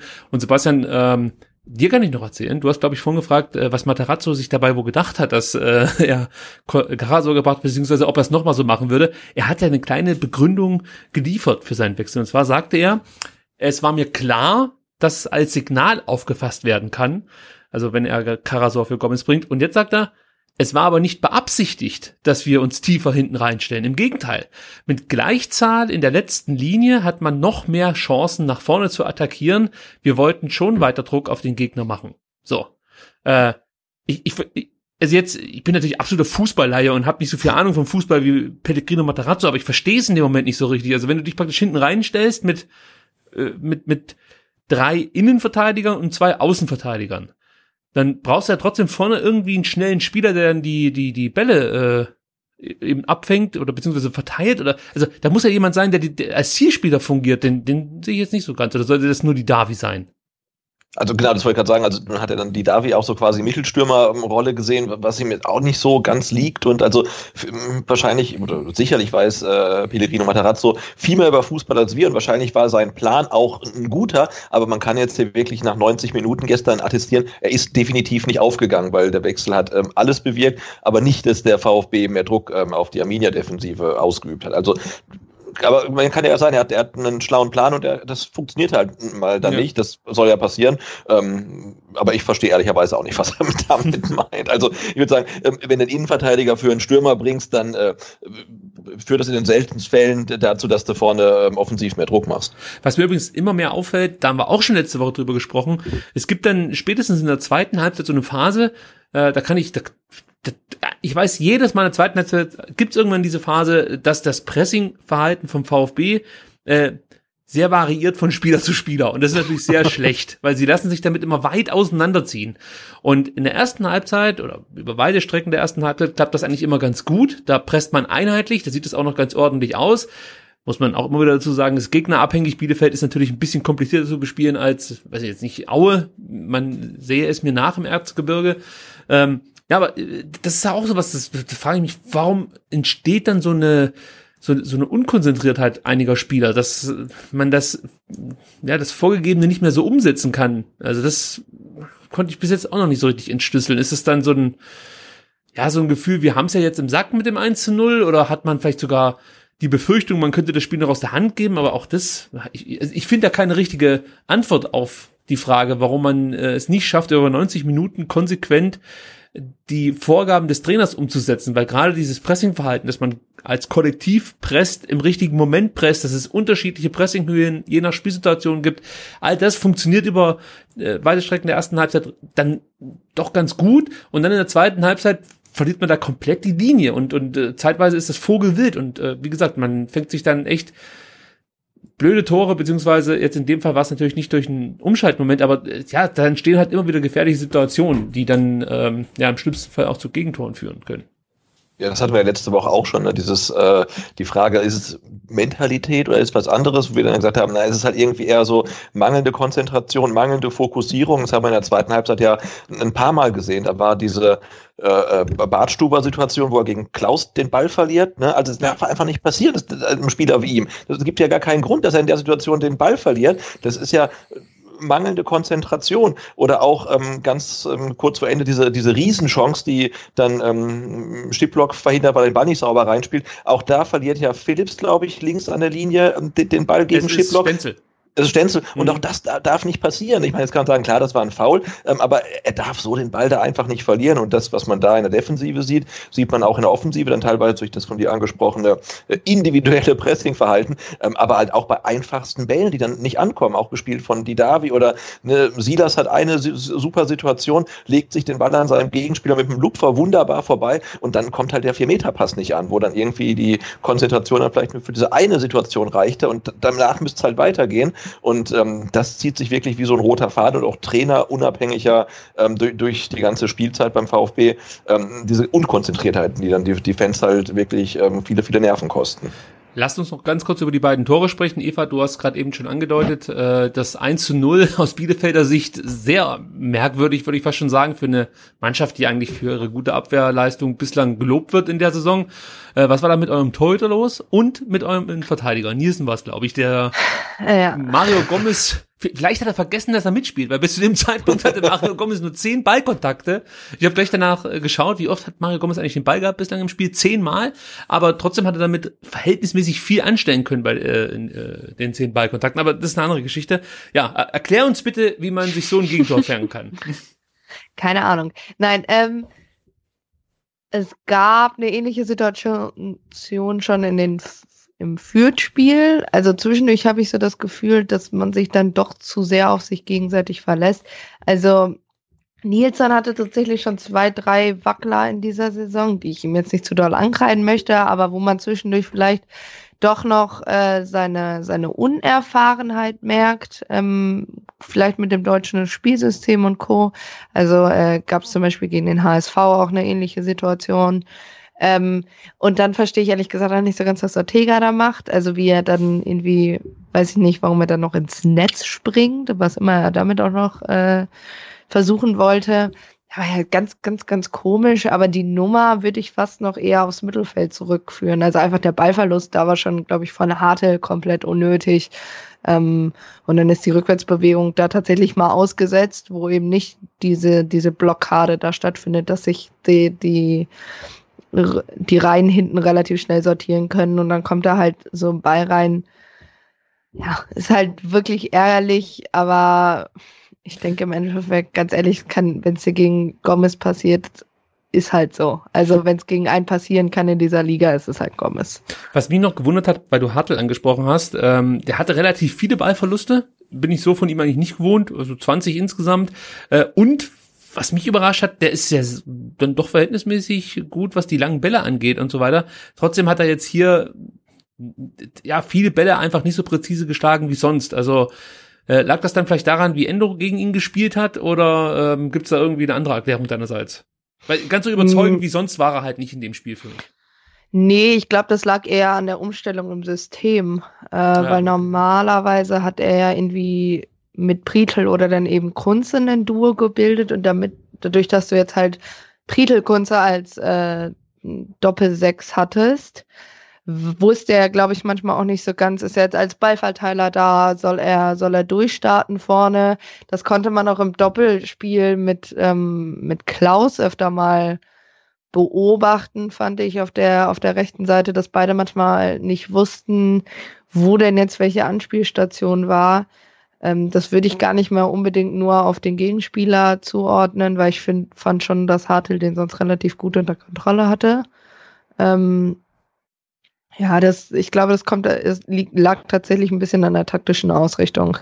So, Sebastian, und jetzt äh, musst du erklären, was da nach dem oder bei dem 1 zu 1 so schief lief beim VfB. Erstmal der lange Einwurf von, ich glaube, das war auch Klaus, oder? Äh, nee, Brunner. Brunner war es. Okay, ist er bekannt dafür, dass er so weit einwerfen ja, kann? Ah, der hat okay. schon öfter mal solche Dinger gebracht, ja. Ja, das war ein sehr, sehr weiter Einwurf. Und äh, ja, Batschuber verliert das Kopfballduell gegen Klos. Da hatten wir das Gigantenduell, von dem wir jetzt ja schon mehrfach gesprochen haben in den zurückliegenden Ausgaben, Klos gegen Bartstuber und der Sieger war dann Fabi Klos, der zuvor, muss man vielleicht auch nochmal sagen, sich klasse gegen äh, ja, die Stuttgarter Innenverteidigung durchgesetzt Beide hat. Beide gleich, ne? Ja, mhm. also das, also da bin ich wirklich, ich weiß nicht welcher Spieler oder war es doch der Trainer gesagt hat, ich glaube, irgendjemand vom VfB hat gesagt, das ist halt dann individuell auch so eine Klasse, die kannst du nicht immer verteidigen ja, also ich finde, das ist schon ziemlich stark, was der Kloster da vorne zeigt. Muss man auch mal sagen. Also das muss man grundsätzlich mal sagen, wenn wir über dieses Spiel reden und auch wenn ich auf Twitter gelesen habe, da hört sich ja immer so an, dass der VfB praktisch das schlechteste Spiel aller Zeiten gemacht hat und nur deswegen kommt Bielefeld zum 1 zu 1. Also ganz so leicht war es auch nicht. Bielefeld hat trotzdem eine gute Partie abgeliefert. Wie gesagt, äh, aus meiner Sicht sehr zielstrebig. Äh, sie wussten immer, was sie zu tun haben und haben den Plan des Trainers äh, sehr, sehr gut umgesetzt und verdient dann auch diesen Punkt mitgenommen. Aber äh, zurück zum Gegentor, Sebastian. Äh, im, Im Strafraumzentrum kommt es dann eben zu der Aktion, dass Suku und Stenze sich so ein Stück weit behaken. Ähm, wie siehst du es erstmal? Ist das ein Foul oder würdest du sagen, okay, wer sich so dappig anstellt im Zweikampfverhalten, der muss sich dann auch nicht beschweren im Nachhinein, wenn es eben nicht gepfiffen wird? Also wie schätzt du die Situation ein und was sagst du zu dem Gegentor? Also ich, ich finde, ähm, Sukus Arm, der baumelt da schon irgendwie so ein bisschen äh, komisch rum, aber es ist für mich kein Foul und ich finde, du darfst dich als Innenverteidiger noch nicht dann ähm, das Gesicht haltend auf den Boden wälzen. Also guck erstmal, dass du halt verhinderst, dass ein Tor fällt und dann kannst du dich um deine Blessuren kümmern und vielleicht beim Schiedsrichter einen Freistoß fordern. Aber ähm, wo du jetzt sagst, das ist auch ähm, Stenzel war mit dem Ballverlust am Ende. Also dieses dann liegen bleiben, das, ah, das, das mag ich halt überhaupt nicht. Vor allen Dingen, wenn du halt so eine defensiv wichtige Rolle spielst.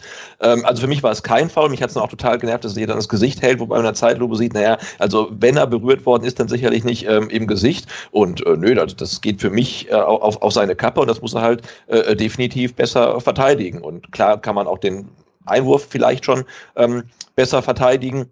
Ja, Wobei muss, man ja- äh, also muss man natürlich- muss dieses Kopfballduell gewinnen. Also das ist Das, halt das muss er gewinnen, aber wir haben ja gerade von der Situation vorher gesprochen. Ähm, da kommt ja dann die Flanke auf Klosen, der steht gegen Bartstuber und was, Philips oder Karasor. Und die markieren ihn ja wirklich gut. Die sind ja da, die gehen mit hoch und er kommt halt trotzdem zum Kopfball. Ne? Also das ist schon äh, ziemlich schwierig, aber klar, du hast halt zweimal die Möglichkeit, das Tor zu verhindern. Einmal bei dem Kopfballduell ähm, von Bartstuber gegen Klos und dann der entscheidende Zweikampf dann ähm, Stenzel, Stenzel gegen Suku. Und einer von den beiden muss es halt verhindern und sie machen es nicht und dann ist das ähm, äh, Ding halt äh, leider drin.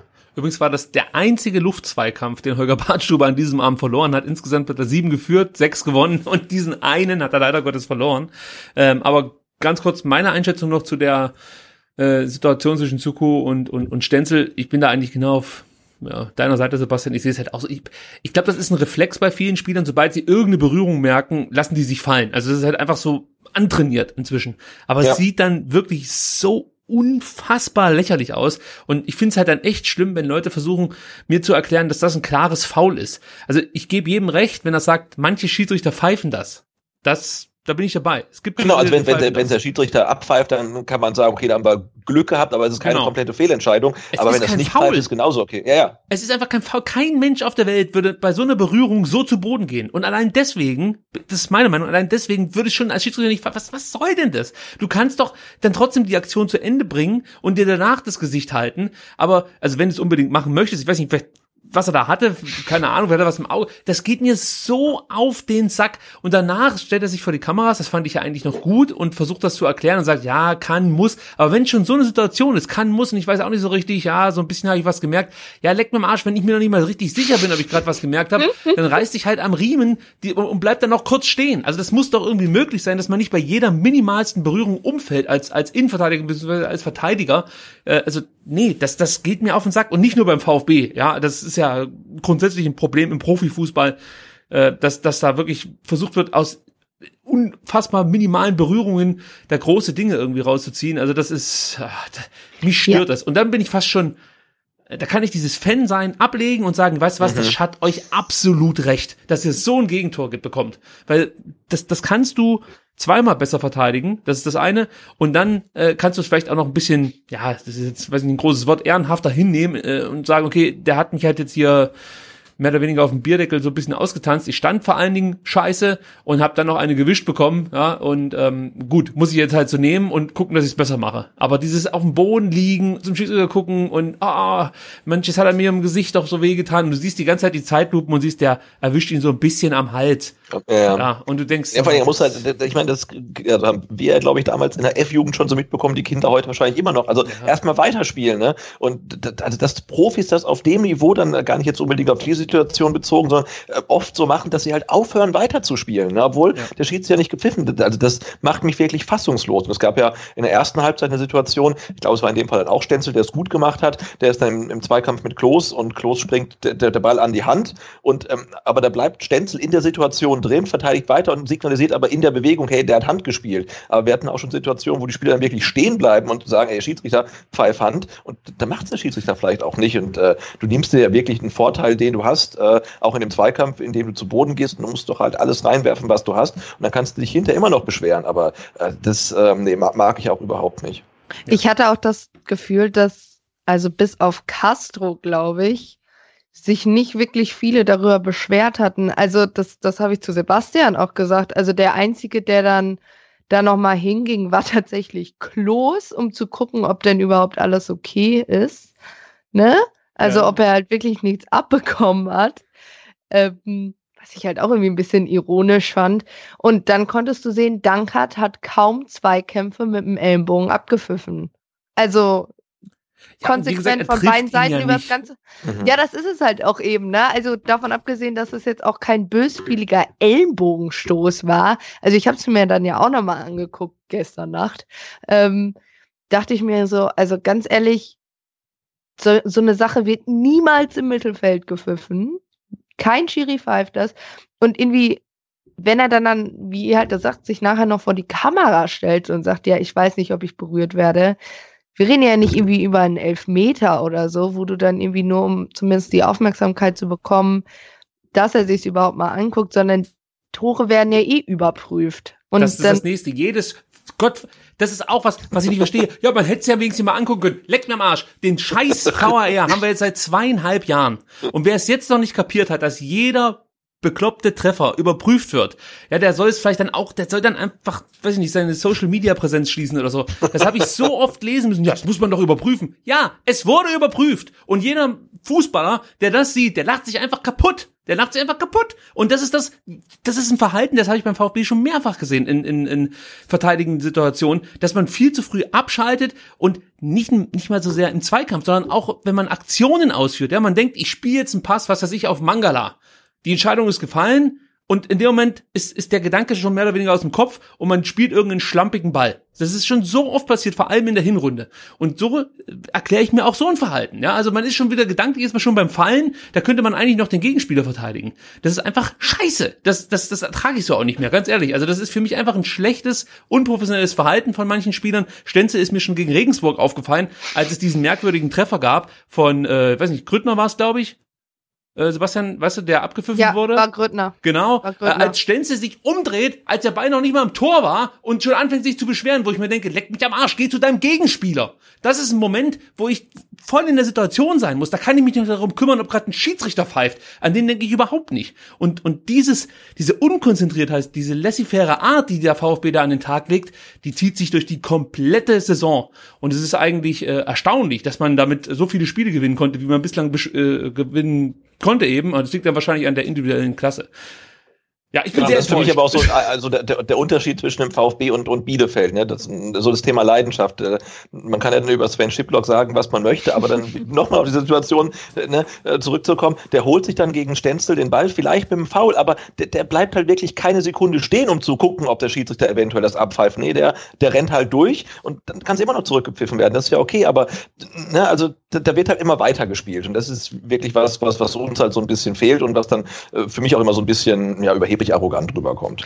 Was ich zum Beispiel auch fand, da gab es ja ähm, dann kurz seit dem 1-1, da gab es auch einen Angriff über die re- rechte Seite, da gab es auch irgendwie einen Querpass, wo irgendwie allen schon klar war, das war abseits, aber komischerweise pfeift da der Linienrichter, also man sagt ja eigentlich, ne, bis irgendwie ein Abschluss zum Tor erfolgt, dann ging es ja über noch drei Stationen, bis dann mal der Abschluss erfolgt ist Mhm. und dann hebt er ja erst die Fahne. Aber die Bielefelder, also eigentlich war ja wirklich klar, man konnte ja wirklich schon sehen, dass es abseits war. Aber die Bielefelder spielen ja auch weiter, weil sie wissen, naja, es kann halt immer passieren, dass die, gut, es gibt halt eine kalibrierte Linie, aber irgendwie liegen wir- vielleicht doch falsch und es wird halt trotzdem weitergespielt. Und das musst du halt auch, weil dir nichts anderes bringt. Also mir fällt das bei Arminia manchmal auch auf. Dann bleibt irgendwie äh, die Hälfte der Mannschaft im anderen, also im, in der Hälfte stehen, weil sie dann faul will, wo ich mir nur so denke, gut, manchmal bei Klos fand ich es wirklich gerechtfertigt, weil ich wirklich fand, dass das äh, ein Foul war, wie er da von Phillips oder so umgerissen wird. Das kannst du halt eigentlich nicht durchspielen lassen. Aber ähm, ich mir, wo der ja meistens jetzt auch wieder aufsteht, ne? Und wo er sagt, naja, ich muss halt trotzdem wieder zurücklaufen, das bringt mir sowieso nichts, es gibt keine, äh, keinen Videobeweis dazu, ich kann es nicht ändern. Und das ist dieses, das, einfach mal weiterspielen. Also Ja, durchziehen. Einfach das, die Und das- Aktion abschließen. Deshalb glaube ich ja zum Beispiel, dass so ein paar Dinger gegen die Davi und Gonzales am Ende nicht mehr gepfiffen wurden. Weil ich fand, dass die beiden, also gerade Gonzales wirklich schon sehr schnell auf dem Boden lag. Ja, Silas doch weil- genauso. Da steht ein Ja, Mann mit weil jetzt- 1,90, der fällt um. Da könntest du denken, da, da wäre gerade einer, weiß ich, mit einem Baseballschläger auf den losgegangen. Das sind, das Und- ist, also, sorry. und da denkt sich, glaube ich, irgendwann auch ein Schiedsrichter mit, wie heißt er, Christian Dankert, Ja. ne? da denkt Nee, sich Bastian Dankert, ja, Dankert. das reicht jetzt. Bastian Dankert. Genau, Ja, Christian Dingert. Ja, ja. Und beide, beide zusammen sind. Livier, Livier. Best of both Äh, worlds. ja. Nein, aber äh, da denkt sich ein Bastian Dankert dann auch immer mit seiner Erfahrung so, Leute, da, jetzt habt ihr es fünfmal gemacht. Beim sechsten Mal pfeife ich halt auch nicht mehr, weil ihr mir da halt zu schnell runtergeht und äh, lamentiert, wenn ihr da irgendwie mehr als Vorteil pfeifen, bringt euch in der Situation sowieso nichts. Und ich glaube, das waren halt so, ich hatte halt bei Didavi am Ende echt das Gefühl, dass das so nach dem Motto Frustfaul gegen, Ja. Ging und man sich irgendwann nur noch damit beschäftigt hat, irgendwie für jedes Foul einen Freistoß bekommen zu wollen und der Spielfluss sich ja selber komplett damit irgendwie in den Hintern getreten hat und selber sein Spielsystem dann komplett zerstört hat, mit dadurch, dass man irgendwie alle zwei Sekunden versucht hat, irgendwo was zu schinden. Auch interessanter Gedanke übrigens, dass vielleicht äh, das nicht gepfiffene Foul, äh, vermeintliche Foul äh, von, von, von Suko gegen Stenzel ein Resultat aus dem war, dass davor ständig versucht wurde, eben mit so, ja, ich will nicht sagen Schwalben, aber mit theatralischem Fallverhalten, würde ich mal sagen. Ähm, ja, dass Dankert sich dann eben schon gedacht hat, nee, leck mir Marsch, also jetzt reicht's mal irgendwann. Und äh, vielleicht war das dann eben genau das Resultat. Also ja, kann, kann man auch so sehen. Ja, das ist halt schade, ne? weil gerade González hat ja gezeigt, also der hat ja ähm, wieder auf dem linken Flügel gespielt und ich fand, der hat es halt gar nicht so schlecht gemacht. Ja, also er hat ja, gut das, das Tor äh, vorbereitete, dachte man eigentlich, Borna Sosa hätte die Flanke geschlagen, weil die war ja echt so butterweich und trotzdem wirklich so perfekt auf dem Kopf von Gomez, das war klasse. Er hatte vorher wirklich eine Situation, ähnlich, wo er irgendwie ähm, 1 zu 1 gegen seinen Gegenspieler steht, den halt wirklich ganz schlecht aussehen lässt und auch einen relativ guten, ne, er bringt einen schlechten Ball rein, sowas. Er, er macht es erst gut, dann macht das schlecht, aber ich finde, ähm, er hatte da ja auf links wirklich seine, seine Möglichkeiten und Chancen, hatte meistens ein bisschen Raum und hat das gut gemacht, ähm, ähm, aber ich glaube schon, dass er auch äh, in der Liga wahrscheinlich ähm, da bei den Schiedsrichtern seinen Namen auch weg hat, ne? weil das ja. Ähm, ist ja auch so sein, sein Trademark, dass er irgendwie relativ schnell auf dem Boden liegt und das ähm, merken das genau die sicher auch. Ne? Ja. Das, das ist einfach ein Problem, was wir da haben. Äh, vielleicht mal eine interessante Frage am Rande an die Eva. Wie äh, sieht man das denn so von außen? Also wer sind denn aus deiner Sicht so die entscheidenden Spieler beim VfB, wo du sagst, Mensch, das sind so richtige Kaliber, da kann man nur mit der Zunge schnalzen. Also für mich ist halt so ein Gonzales schon jemand, der sich deutlich abhebt von vielen Zweitligaspielern, aber fallen dir da noch andere ein auf Seiten vom VfB? Ja, also ich finde schon theoretisch schon jemand wie Silas. Also, weil er ja, also auch wenn manchmal er nicht komplett zeigt, was er kann, finde ich schon, dass man da eine Qualität auf jeden Fall hinter sieht. Dann klar, die Davi ist natürlich immer ein Name, obwohl ich den jetzt im Vergleich, also auch schon gegen Fürth, im Vergleich zu den Spielen davor nicht so stark fand wie ja. sonst. Überspielt ähm, nach sieben Spieltagen. Ja. ähm, und ja, sonst, ich meine, klar, Bartstuber ist irgendwie auch immer ein Faktor. Aber nee, so, so nicht ähm, nur von den Namen, sondern wenn, das, wenn du die spielen siehst, dass du denkst, Mensch, das ist echt, das ist eine Qualität, die sieht man selten in der zweiten Liga, weil du hast halt eben das Glück, in Anführungsstrichen, dass du jetzt schon länger die zweite Liga äh, verfolgst und, und natürlich auch schon viele Spieler gesehen hast. Aber wenn ich das jetzt mal so von, von meiner Seite aus betrachte, betrachte und äh, eine Einschätzung abgeben darf, dann sehe ich halt beim VfB eben gerade die zwei, die du genannt hast. Gonzales und Silas. Und der Rest ist für mich eigentlich so typisches Zweitliganiveau. Da sticht für mich jetzt keiner Endo vielleicht noch so ein bisschen. Äh, und, und Mangala, da weiß ich, dass er es kann, aber er hat es eigentlich in der Saison noch nicht gezeigt. Aber dann wird es schon langsam dünn. Oder sehe ich das irgendwie zu kritisch? Ja, ich glaube, ich habe da wirklich noch einen anderen Blick drauf, weil ich es natürlich doch nicht so spielergetreu wirklich verfolge wie ihr. Also klar, ich kenne natürlich jetzt auch nicht alle Spielernamen und wenn ich so Mangala und so kenne ich halt den, den Spielernamen kennt man ja einfach schon vom HSV. Mhm. Ähm, ja, aber klar ist halt irgendwie ein bisschen traurig, wenn die Hauptspiele da irgendwie, dass man darauf hofft, dass entweder Gomez oder Al Gadoui vorne treffen und halt sonst irgendwie die Davi mal aus dem Rückraum, was sich ja auch irgendwie keiner getraut hat in dieser Mannschaft gestern. machen wir nie. Irgendwie mal wir schießen nicht Aus von außerhalb des Strafraums. Ja. Da könnte der Ball nämlich übers Stadiondach fliegen. Und das nee, aber das habe ich halt wirklich vermisst. Also anstatt dann fünfmal da irgendwie Tiki-Taka zu spielen, wo klar war, dass sie den Ball verlieren. Also ich finde, wenn eins Arminia wirklich solide gemacht hat, war dann den Ball vom 16er wegzuklären. Und das merke ich mir noch nach dem dritten Mal und schließ doch mal ab. Also ich glaube, Sebastian saß da irgendwann neben mir und dachte so, es kann nicht sein.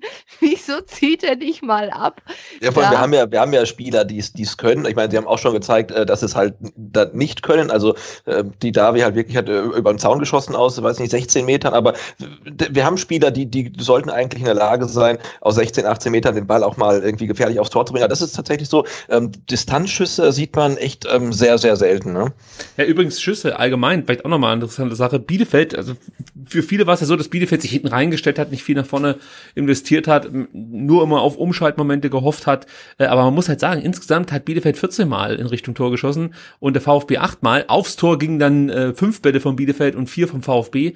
Aber trotzdem ähm, sieht man halt hier, dass Bielefeld eine andere Zielstrebigkeit hat. Und das ist jetzt nicht nur in dem Fall so gewesen gegen Stuttgart, das siehst du in jedem Spiel. Da gibt's eine Marschroute und ein Zielspieler, das ist Klos. Und da bin ich gleich bei einer Frage, Sebastian, die möchte ich dir stellen. Hat man im Winter irgendwie den, den Moment verpasst, sich wirklich nochmal auf der 9 zu verstärken? Weil das ist vielleicht nicht unsere einzige Baustelle, aber ich fand, dass man in der Hinrunde bemerkt hat, dass der VfB einfach keinen Knipser hat. Einer, man hat immer Terodde gesagt, ist mir jetzt auch egal, wer, wer der Stürmer der letzten Endes ist, aber einfach ein Stürmer, der regelmäßig Tore macht. Äh, fehlt's da? Weil jetzt sagen natürlich manche, ja Mensch, aber der Gommel hat fünfmal gespielt, viermal getroffen, aber ich habe halt trotzdem nicht das Gefühl, dass da ständig eine große Gefahr von ihm ausgeht. Ich weiß auch nicht, also so, bin ein bisschen unzufrieden mit der aktuellen Stürmersituation beim VfB. Also ich finde schon, Mario Gomez kann sein und er in der Rückrunde trifft er jetzt auch relativ verlässlich und ich weiß auch nicht, ob du im Winter halt dann äh, ähm, nach Gomez und Al Gadoui nochmal den gleichen Spielertypen kaufen solltest oder verpflichten solltest. Du hast halt drei große Mittelstürmer.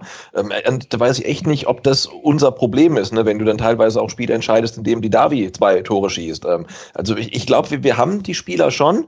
Ähm, aber sie erfüllen halt die Rolle nicht. Aber ich weiß nicht, ob man da jetzt sagen kann, man hätte im Winter nochmal irgendjemanden ähm, für, für, für, die Neuen holen sollen. Weil, also, wen holst du da? Äh, entweder irgendwie einen Bekannten aus der zweiten Liga, ob der dann halt irgendwie funktioniert, ist fraglich. Oder halt irgendeinen komplett Unbekannten, der sich dann irgendwie erst reinspielen muss. Äh, weiß nicht, ob man das in der Winterpause hätte, hätte leisten können. Also ich finde es dann eher äh, auch ein bisschen schwierig da vorne unsere Stürmer. Also da ist jetzt Gonzales äh, ein Mittelstürmer, ist er ein Flügelstürmer, ähm, ist er eine hängende Neun, was ist Silas? Und das ist natürlich auch wieder dann äh, Gegnerbetrachtung. Ne? Bei, bei, bei der Arminia halt ähm, ko komplett klar, da ist da vorne Klos drin, der trifft, der, der ist der Zielspieler und da sind die Rollen halt äh, fix und da hast du die Automatismen, die uns halt so ein bisschen fehlen durch mh, hm, teilweise Verletzungspech, teilweise wechselnde Aufstellungen, wechselnde Trainer und da konnten sich über die ganze Saison halt diese Automatismen nicht so äh, nicht so etablieren. Aber was ich auch noch erwähnen möchte, es klingt jetzt irgendwie vielleicht so, als ob der VfB gestern unfassbar schlecht gespielt hatte. Ähm, und das finde ich ist auch nicht der Fall. Also ich fand, äh, so, wie sagt man so schön, am Ende des Tages war das äh, Unentschieden dann ähm, auch absolut leistungsgerecht. Also so schlecht über den VfB jetzt vielleicht reden, ähm, war er dann aus meiner Sicht tatsächlich nicht. Nein, ich, das muss ich auch nochmal sagen, ja, das, da gebe ich dir recht. Ich, ich, ich fand den jetzt auch nicht wahnsinnig schlecht, aber es ist halt so enttäuschend, wenn du in dieses Spiel gehst und ein Stück weit habe ich halt gehofft, dass man hier jetzt endlich das abruft, was man vielleicht so in Ansatz, Ansätzen gegen Leverkusen zum Beispiel gesehen hat. Natürlich komplett anderes Spiel, andere Voraussetzungen, ist schon klar. Aber ich hatte halt wirklich nie das Gefühl, dass der VfB jetzt hier dominant auftreten möchte, sein Spiel dem Gegner aufdrücken möchte und eben eine klare Idee verfolgt. Ich glaube, das ist das, was mich am meisten beschäftigt, dass ich keine, keine klare Spielidee erkennen kann. Also es wirkt irgendwie so, als ob man immer auf einzelne Situationen neu reagieren möchte. Im Spiel dann. Also noch nicht mal von Gegner zu Gegner, sondern jeder Spieler entscheidet für sich irgendwie. Also mir fehlt da manchmal der Plan. Man sieht, dass es einstudierte Spielzüge gibt. Da gab es auch schon ein paar jetzt in der Rückrunde, die sahen ganz gut aus. Aber äh, die sind mir zu homöopathisch. Also sprich, die lassen sich nicht reproduzieren, ja. Also du, du merkst, dass das klappt was, aber es ist mehr oder weniger dann nur so ein Placebo-Effekt gewesen, der äh, irgendwie, weiß ich nicht, gerade mal gewirkt hat beim, beim, beim VfB. Also da fehlt mir, ja, da fehlt mir einfach so das, das letzte Quäntchen Überzeugung von den Spielern, die eingesetzt werden. Und ich glaube, daraus resultiert meine extreme Unzufriedenheit. Noch nicht mal das Ergebnis. Es ist einfach, ja, diese Planlosigkeit, ähm, ja, vor allen Dingen gegen Gegner, die sich dann vielleicht nicht ganz so dumm anstellen in der Defensive. Und da gibt's in der zweiten Liga einige. Das ist ja nicht nur Bielefeld, die gut verteidigen können, sondern wir tun uns allgemein schwer gegen Gegner, die wissen, wie man, sagen wir mal, erstmal die Null halten kann. Also das ist halt immer so eine Sache. Wenn du nur darauf hoffen musst oder kannst, dass es einen Elfmeter gibt oder einen Freistoß, den die Davi reinmacht oder halt einfach einen blöden Fehler, den der VfB dann ausnutzt, das ist mir zu wenig, aber interessanterweise reicht es dann in der zweiten Liga immer noch, um auf Platz zwei zu stehen. Das ist das einzige ich find, Gute. Ich finde es halt ganz amüsant, äh, weil äh, Twitter ist ja immer wirklich ein wunderbarer Schauplatz für sowas und ähm, einer der Arminia-Kollegen auf Twitter hat sich auch mal die Mühe gemacht, sämtliche Tweets äh, gegen die Arminia mal zusammenzustellen und gerade jetzt auch gestern hieß es dann wieder, ja, also gerade gegen so ein Mauenverein, der so eindimensional spielt wie Bielefeld, dachte ich mir so, mm, okay, also es hat nicht Klos das Tor gemacht, sondern der Joker, der mit Suku reinkam. Es war auch kein langer Ball auf Klos, sondern Einwurf. Ähm, Finde ich schon ein bisschen spektakulär, dann auf eindimensional zu kommen. Das ist absoluter Weil, Quatsch. Bielefeld spielt nicht eindimensional, die haben viele Facetten. ich denke mir, also keine, also jetzt mal ganz ehrlich, vielleicht, ich weiß ja nicht, wie viele von denen das hören, aber guckt einfach mal auf euren eigenen Verein. ich kann auch nichts dafür, dass wir 51 Punkte geholt haben und dass einiges mehr an Punkten ist, als die letzten Tabellenführer in dieser zweiten Liga geholt haben zu diesem Zeitpunkt. Ja. Ähm, und das liegt definitiv nicht daran, dass wir 95 Prozent Spielglück mitbringen. Klar kommen da ein oder andere gute Situationen dazu, wo wir einfach Glück haben, wo Regensburg einen schlechten Tag erwischt, wo ähm, man bei Spielen gegen Wien und Hannover nicht die bessere Mannschaft war und trotzdem halt das Ding über die Linie drückt. Aber das macht halt auch eine Spitzenmannschaft aus. Und äh, ich meine, bei Arminia war ab dem 1-1 klar, die können noch zwei, drei Angriffe nach vorne starten, was sie ja auch versucht haben. Kläglicherweise wirklich komplett vermasselt haben da in der einen Situation. Sven Chiplock äh, wird ja, nochmal kurz als Held in Stuttgart gefeiert. Ja, aber, auf jeden Fall. ähm, aber sie mussten ja auch nicht. Das ist ja das Schöne. Also die Bielefelder können ja eindeutig mit einem Punkt um einiges besser leben und gehen da als Endeffekt, äh, im Endeffekt mehr als gefühlter Sieger aus dem Spiel, weil sie sagen, ja, also wir haben immer noch sechs Punkte Abstand auf Platz zwei und bleiben die nächsten beiden Spiele definitiv Tabellenführer. Ja, konkrete Frage. Ist für dich das Ding durch? Steigt Bielefeld auf? nee, es ist halt trotzdem Arminia. Aber ich sag mal so, also wir haben ja schon äh, ein bisschen rumgewitzelt von wegen, ähm, äh, irgendwie alle erwarten, dass man einbricht und dann passiert das doch nicht. Selbst die pessimistischsten Ostwestfalen sind ja inzwischen schon überrascht, ja. Kommt dieses Coronavirus. Ja. Ähm, aber ich sehe es halt nicht mehr. Das ist halt das Problem. Ich sehe es halt nicht mehr. Ich hatte wirklich Angst vor diesem Spiel gestern Abend, weil ich dachte so, boah, ja, die restlichen Auswärtsspiele waren jetzt bis jetzt auch nicht, also bis auf Aue, wo man ja, finde ich, auch relativ solide das 0-0 dann geholt hat, worüber ja auch viel gelacht wurde, aber man sieht ja, wie wichtig es ist. Grüße an den HSV. Ähm, so hatte ich schon ein bisschen Schiss vor, aber ich war echt, also ich fand, sie haben es echt bis auf das Gegentor wirklich cool zu Ende gespielt.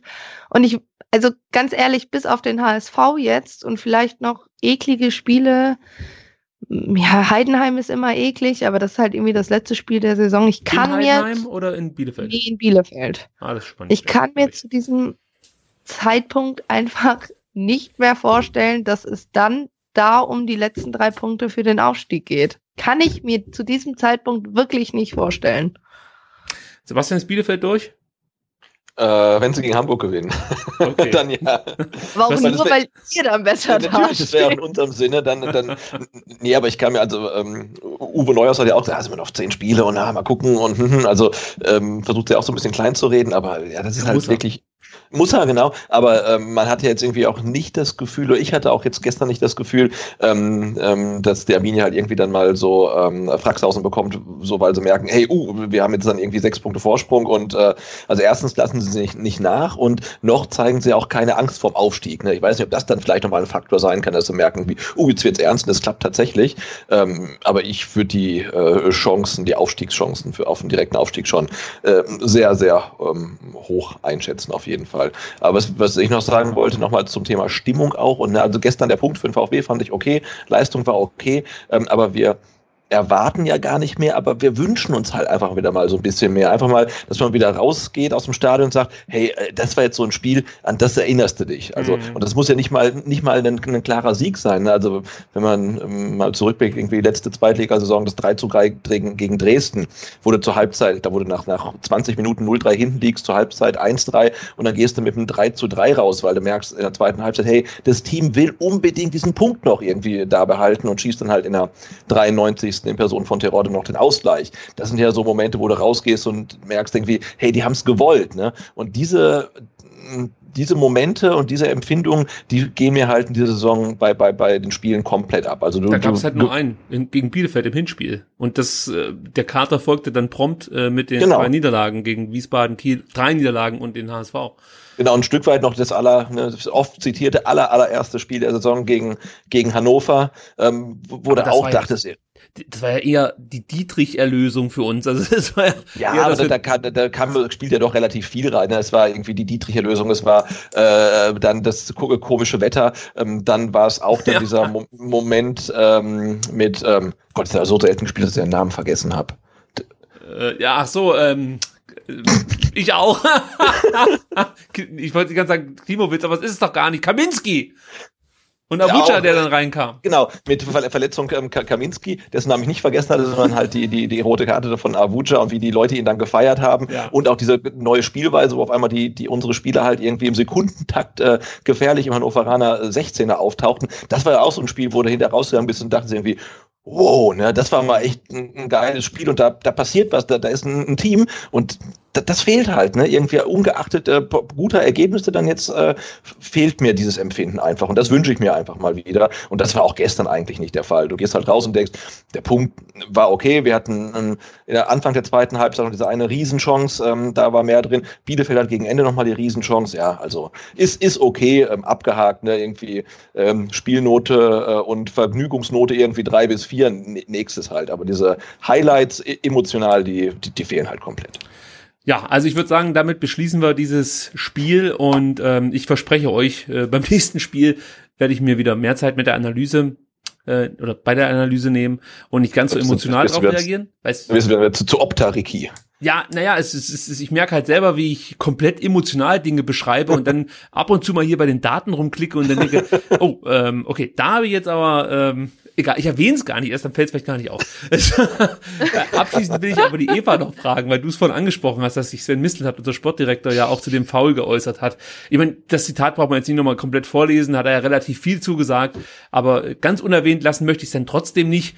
Ähm, ja, wie schätzt man das ein, ähm, Sebastian? Also braucht's, dass das der äh, Sportdirektor danach noch in irgendeinem Mikrofon erzählt, dass der VfB jetzt schon mehrfach benachteiligt wird? Also kurz gefragt, meinst du, damit erzielt man sich Vorteile bei den kommenden Schiedsrichtern, die äh, den VfB dann pfeifen müssen? Nee, und es kommt dann immer so ein bisschen Mimimi-mäßig rüber. Ne? Ich meine, wir müssen ja nicht drüber reden. Wir, wir wissen, dass es in dieser, in dieser Saison schon Situationen gab, wo wir einen Elfer hätten klar bekommen müssen, haben nicht bekommen. Aber wir können ja noch zigmal drüber reden. Wir werden ja diesen Elfer nicht mehr nachträglich bekommen. Und ich finde, als äh, Sportdirektor kannst du das vielleicht erwähnen, so in einem Halbsatz, dass du mit der Entscheidung nicht so ganz zufrieden bist, aber in dieser epischen Breite und mit Referenzfällen, wo andere Spieler in anderen Spielen bei ähnlichen Situationen vielleicht dann Geld bekommen haben und so, das ist mir dann echt zu viel. Also das finde ich auch ähm, ein bisschen, ein bisschen unsouverän, wenn du das äh, Selbstverständnis äh, hast, was der VfB hat, ähm, dann finde ich, sollte man damit auch souveräner umgehen.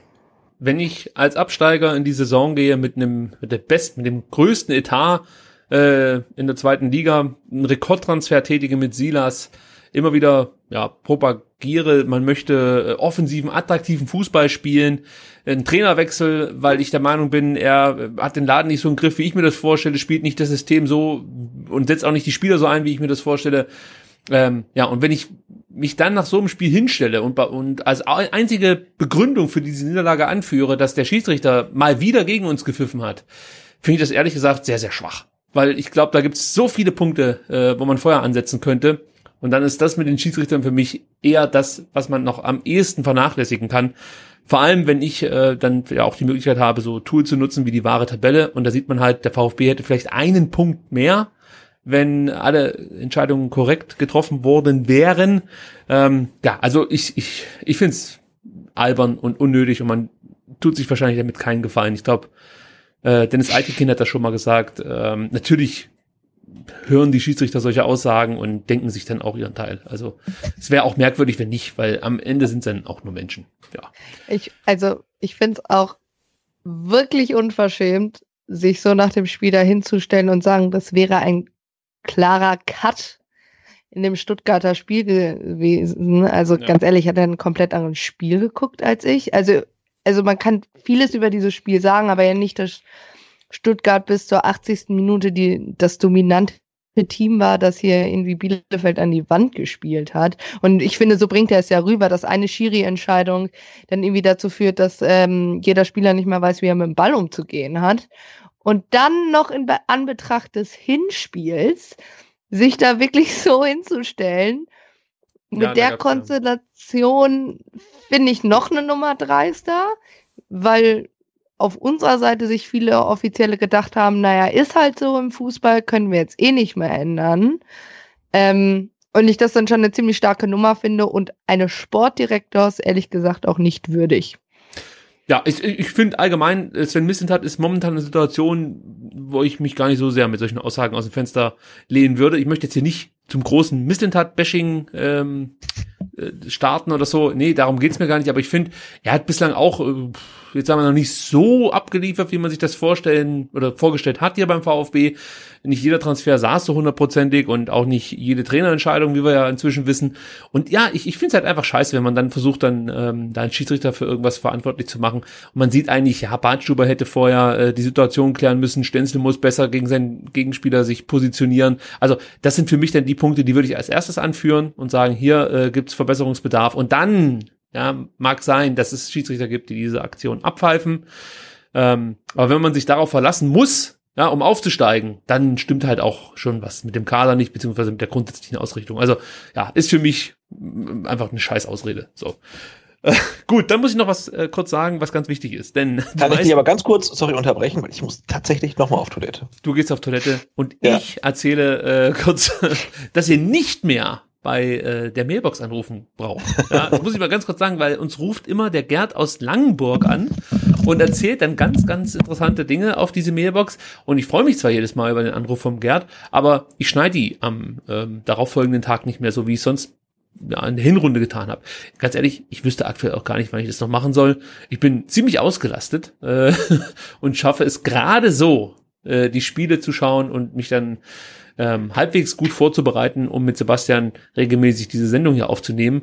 Und ähm, die Mailbox, ich würde sie schon gern machen weiterhin, aber es fehlt mir einfach die Zeit. Ja, das ist die ehrliche Antwort.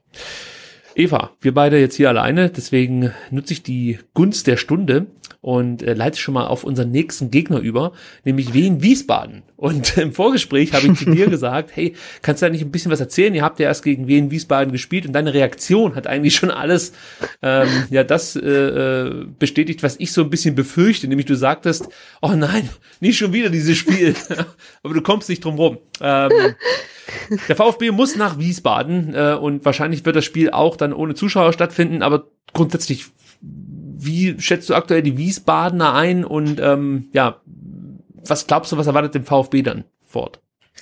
Ich glaube schon relativ komplexes Spiel. Ähm, ich fand die Wiesbadener überragend in Osnabrück. Also wirklich, die haben ja jeden Fehler eiskalt genutzt. Das musst du erstmal machen, wenn du da unten drin stehst. Weil ganz ehrlich, es gibt genug Mannschaften, die eben da unten drin stehen und die bei solchen Chancen das erst gar nicht sehen oder die eben nicht nutzen. Und dann einen Mitaufsteiger mit 6-2, glaube ich, vom ja. Platz zu fegen, zu Hause, also in Osnabrück, schon eine Leistung. Ich fand die in Bielefeld auch wirklich gut über weite Strecken. Die hatten wirklich Pech im Abschluss, nur an manchen Situationen. Und da ist halt wieder dieses berühmte, wenn du oben drin stehst, machst du die Dinger, da unten manchmal halt nicht. Ähm, ich fand die wirklich sehr kompakt stehend über weite Strecken, was unser Glück war. Und ich denke, das wird auch ähm, Hauptaufgabe der Stuttgarter Defensive sein, Manuel Schäffler unter Kontrolle Kontrolle kriegen, weil wenn der anfängt zu treffen, kann man den eigentlich nicht mehr stoppen. Ich glaube, der ist der zweitbeste Torschütze der ja. zweiten Liga, kurz hinter Klos. Äh, das kommt nicht von irgendwo. Und was, was, ich unterbreche dich ungern, aber ich muss kurz sagen, was viel ne. impulsanter ist, ist, äh, dass er der Torschütze ist mit der besten äh, ja, Torschussquote sozusagen. Ja. Aus 55 Torschüssen macht er 15 Tore. Das heißt, der braucht die wenigsten Torschüsse eben für so viele Tore. 0,27 oder so habe ich im Hinterkopf ist da der Durchschnittswert. Also den er da so an, äh, vorlegt und da kommt zum Beispiel selbst so ein Fabian Klos noch nicht mal ran. Sorry. Das wollte ich einfach kurz zum Besten geben. Nee, und aber ich meine, das ist ja auch das Ding, warum Wiesbaden da unten noch nicht äh, abgeschrieben ist, ne? Also warum sie da eben rauskommen, weil sie eben einen Knipser vorne haben, der beständig weiß, was er zu tun hat, der von seinen Mitspielern gefunden wird. Und jetzt schon mal ein bisschen Richtung Stuttgarter ähm, Aufstellung. Ich würde halt Matarazzo wirklich empfehlen, gleiche Viererkette wie gegen Bielefeld. Nicht wieder hinten neue Leute damit reinbringen, weil generell hatten sie ja Klos mehr oder weniger solide unter Kontrolle und so ein ganz anderer Spieler von der Körperlichkeit her ist, äh, ist Scheffler ja auch nicht. Also, ja. und dann würde ich eben nicht wieder da hinten anfangen umzustellen. Also, weil das das bringt dann wieder Unsicherheit in diese Hintermannschaft da hinten. Und einfach mal sagen so, okay, das habt ihr über weite Strecken gegen Bielefeld wirklich solide gemacht.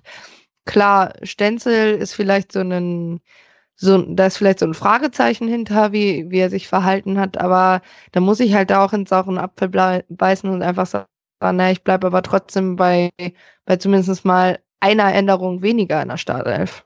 Ja, vor allem hast du ja auch noch mit Ditkin und äh, über links und über rechte Seite dann mit Eigner zwei Spieler, die auch wieder über die Außen Dampf machen können, ähnlich wie es die Bielefelder ja auch versucht haben, zumindest. Ähm, ja, über weite Strecken dann in der zweiten Halbzeit. Also das ist schon eine andere Qualität, aber da gebe ich dir schon recht. Also ich glaube, wenn du da mit einer Dreierkette antrittst und denkst, das spielst du einfach mal so locker runter, wie zum Beispiel gegen Aue, ja, dass da kaum was kommt in deine Richtung, da könnte man sich täuschen. Wobei, da wollen wir jetzt drauf eingehen. Für mich ist nämlich die äh, Wien-Wiesbadener, äh, oder man könnte die Überschrift über Wien-Wiesbaden wählen, äh, hart härter Wien-Wiesbaden, denn jetzt, Sebastian, du bist ja wieder da, glaube ich. Ich bin ja schon lange. Ja, ja, das ist die unfairste Mannschaft. Sebastian, halt dich fest, die unfairste Mannschaft der zweiten Bundesliga, auf die wir da treffen werden. 63 gelbe Karten, ein, einmal gelb-rot und dreimal rot. Im Schnitt faulen die 13 Mal pro Spiel. Ich sehe schon kommen. Es wird ein Riesengekloppe werden in äh, Bielefeld. Ähm, ja, also äh, in Wiesbaden. In Wiesbaden, in Wiesbaden ja, ich bin ja immer noch irgendwie. Was, was in, Bielefeld, in, Bielefeld, in Bielefeld vielleicht auch, wenn Osnabrück kommt, also das ist auch nicht das auszuschließen. das könnte auch sein, dass das ist korrekt. Ja. sie haben die schlechteste Zweikampfquote der zweiten Liga, aber äh, sie, sie gewinnen in der Summe ähm, Warte mal, jetzt muss ich aufpassen, dass ich keinen Scheiß erzähle hier. genau, nur Aue gewinnt in der Summe weniger Zweikämpfe als, als Wien Wiesbaden, da wollte ich drauf hinaus. Äh, aber insgesamt führt ähm, Wien Wiesbaden deutlich mehr Zweikämpfe als zum Beispiel Aue. Was ich damit sagen will, ist, wenn du einen Zweikampf verlierst, dann hat das ja dann äh, unter Umständen auch zur Folge, dass du halt deinen Gegner gefault hast und ähm, da sind einfach die Wien Wiesbadener für berüchtigt. Ich möchte damit sagen, wir können uns auf ein Spiel einstellen, dass das wahrscheinlich sehr hart geführt werden wird von Wien Wiesbaden und da wissen wir ja, dass der VfB da deutliche Probleme hat, wenn der Gegner mit körperlicher Härte auf ähm, ja, das Spiel der Stuttgarter reagiert. Deswegen, Sebastian, mal ganz, ganz grob gefragt, was erwartest du dir von dem Spiel in Wiesbaden? Äh, dass es halt echt ein Geduldsspiel wird und wieder ja so so ein typisch ähm, unangenehmer ähm, ähm, Auftritt äh, wird, wo du halt echt brutal aufpassen musst und eigentlich als VfB äh, versuchen musst, eigentlich früh irgendwie ein Tor zu erzielen, was aber vermutlich wieder nicht funktionieren wird und ähm, dann mit jeder äh, Minute Spielzeit die Nervosität halt irgendwie ähm, ähm, höher wird. Also eigentlich ähm, ja eigentlich ein Pokal-Auswärtsspiel wird das wieder, so wie ähm, ja wie es auch in Osnabrück zum Beispiel war. Ne? Also, was da Zuschauer. Ja genau. Ja, aber das ist die Frage. Ähm, jetzt in in Wiesbaden, in Hessen ähm, weiß ich jetzt gar nicht. Steht da schon was fest, ob die jetzt dann nee. am Sonntag mit oder ohne Zuschauer spielen? Da steht nichts fest bislang, aber also ich, ich muss ganz ehrlich sagen, ja, eigentlich, ne? Das geht nicht. Also du kannst da jetzt nicht mit Zuschauern spielen. Also ich, ich hoffe es auch ein Stück weit, weil ich wie gesagt davon ausgehe, dass es schon was ausmacht, wenn keine Ahnung da äh, der Eigner angeflogen kommt und äh, die die 10.000 in Wiesbaden sich freuen, dass er jetzt da den Silas den Ball abgespielt gespitzelt hat oder wen auch immer. Ähm, ich glaube, das ist schon ein Unterschied, wie wenn äh, eben keine Zuschauer da sind und du einfach nur so ein Spiel runterspielst und es ist wirklich nur darauf ankommt, wie du dein Spiel so durchdrückst. Ich glaube, das kommt dem VfB dann eher gelegen. Aber ja, die Härte wird es natürlich weiterhin im, im Spiel geben. Also das. Aber ja. Keine Ahnung, ich würde, also ich glaube, du überschätzt das Wiesbadener Echt? Publikum ein bisschen. Also ich meine, die sind letzter in der ich Heimtabelle. die sind letzter in der Heimtabelle. Die haben zwei Spiele zu Hause gewonnen, sechs verloren. glaube nicht, dass das Publikum da so eine Rolle spielt. Und die kriegen noch nie im Leben 10.000 Leute in dieser Arena. Also das, das glaube ich ja wirklich nicht. Also was haben die da bitte? Die haben 100% keinen Zuschauerschnitt von 10.000. Also ich glaube. Nee, das glaube ich auch nicht. Na, also die einzige Mannschaft, die, also wirklich zehn Punkte zu Hause geholt. Die einzige Mannschaft, die auch nur zwei Siege zu Hause geholt hat, ist Hannover. Ähm, also, Eva, ich glaube, bei uns Stuttgartern ist es wirklich das Problem, dass wir uns mittlerweile äh, eigentlich immer darauf einschalten, sobald es gegen so einen Gegner geht, den du eigentlich ja, locker besiegen musst, wissen wir, das wird unglaublich schwer, da zu gewinnen. Und äh, das nächste ist, wir haben halt diese Erfahrung gemacht, sobald du ein Gegentor bekommst, ist das Spiel mehr oder weniger schon verloren. Es ist genau das Gegenteil von dem, was du mit Bielefeld durchmachst. Denn wenn ihr ein Gegentor bekommt, dann ja, schießt halt einfach nochmal eins oder nochmal eins und gewinnt diese Spiele. Und beim VfB, ja, gegen, ja. gegen wen waren es dann so fünf in dem Spiel ja. in Wiesbaden, aber das Ding ist, dass Wen halt doch ziemlich anfällig ist. Also die sind sehr anfällig für, für Fehler. Ähm, und ich meine, die kann, also wenn Stuttgart was irgendwie was hat in der Hinterhand, dann ist das ja die Qualität, solche Fehler zu nutzen. Also mit Didavi, mit Gomez, ähm, mit Gonzales. Das, das glaube ich schon, dass man das besser nutzen kann. Also ich sehe hier schon Stuttgart als Sieger. Wäre das jetzt irgendwie Auer auswärts oder so, würde ich halt was anderes sagen. Aber also das ist schon was anderes als gegen Osnabrück, die zumindest Zehnter der Heimtabelle sind. Also ja, das. Ich, ah, ich glaube, in Wiesbaden ist es wirklich so ein Spiel, wo das egal ist, ob du da äh, heim zu, also ob du da ein Geisterspiel hast oder nicht. Es wird eh ein ekliges Spiel, also hart wird es trotzdem von Wiesbadener Seite, weil blöd gesagt, das ist das einzige Mittel, was du als Aufsteiger gegen den Bundesliga-Absteiger hast, mhm. im Endeffekt. Ähm, und ich meine, das hat Stuttgart ja in der Hinrunde auch schon merken müssen. Und genau deshalb glaube ich halt, dass sie das Rückspiel jetzt gewinnen.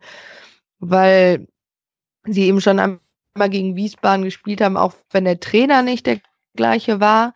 Aber ich glaube, dass sie sich einfach in dem Spiel nicht die Blöße geben werden, dann nochmal Punkte zu lassen. Also ich glaube schon, weil man ja auch gestern einen Punkt geholt hat, eben na, auch wenn es die erste Mannschaft war, die aus Stuttgart in 2020 Punkte mitgenommen hat, dass man irgendwie schon doch mehr positive Sachen aus dem Spiel gezogen hat als negative und man deshalb, glaube ich, schon in Wiesbaden gewinnt. Dass ich kann es mir wirklich, also ich war ja im Hinspiel ein bisschen skeptischer, aber das war ja auch begründet und jetzt im Rückspiel sage ich aber, also ganz ehrlich, kann es mir nicht vorstellen, dass man das verliert oder da nur einen Punkt mitnimmt. Sebastian, sind wir zu skeptisch? Sagst du auch, ähm, der VfB gewinnt? Ja, nee, natürlich sind wir zu skeptisch, aber ich habe jetzt mal, weil ich mich daran erinnert habe, äh, den, ähm, den Tweet rausgesucht vom ähm, Gunnar Ed Stehblock, der ist ja ähm, Wien Wiesbaden Blogger und ähm, der hat nämlich geschrieben, ähm, es kommt selten genug vor, dass die Britta Arena ausverkauft ist, aber nächste Woche ist es mal wieder soweit. Geisterspiel wäre mal so richtig bitter. Und ähm, okay. also er hatte noch gestern geschrieben, nach aktuellem Stand, soll es mit Zuschauern stattfinden und es passen ähm, 12.000 rein, habe ich gesehen. Also ähm, ja, wir sind schon zu skeptisch, weil mm, aber wir sind halt halt auch einfach ähm, gebrannte Kinder und wissen, wie der VfB in der Hinrunde ähm, und auch jetzt halt oft auswärts ähm, aufgetreten ist. Und ähm, aber ich gebe natürlich den VfB wieder gerne eine Chance, mich ähm, als ähm, Skeptiker Lügen zu strafen und hoffe auf einen ganz überzeugenden ähm, Auftritt und einen äh, souveränen Auswärtssieg.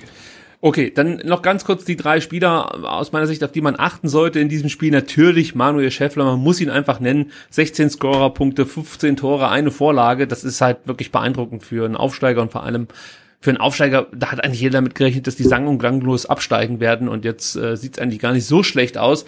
Ja, aber darf ich kurz reinhaken, bei, bei Scheffler finde ich halt total geil, dass er wirklich nur eine einzige Vorlage gegeben hat. Ne? Also der trifft halt wie am Fließband, bedient aber seine Mitspieler irgendwie überhaupt nicht. Also vielleicht ist es auch Zufall, aber wenn man sich die anderen, ähm, die in der ähm, Scorer-Tabelle vor ihm liegen, ähm, angucken, die haben halt fünf, fünf, sechs, sieben, Danny Blum zehn, Fabian Klos acht Assists und äh, Manuel Scheffler ein. Also ich glaube, sobald der irgendwie den Ball am Fuß hat und das Tor irgendwie riecht, dann, ähm, dann schließt er ab. Da kann man sich dann ja auch ähm, gut drauf einstellen, hoffentlich. Hoffentlich, ja. Und äh, was übrigens auch nochmal diese Härte, von der ich die ganze Zeit gesprochen habe, äh, unterstreicht, ist, dass Manuel Scheffler ligaweit der Spieler ist mit den viertmeisten Fouls.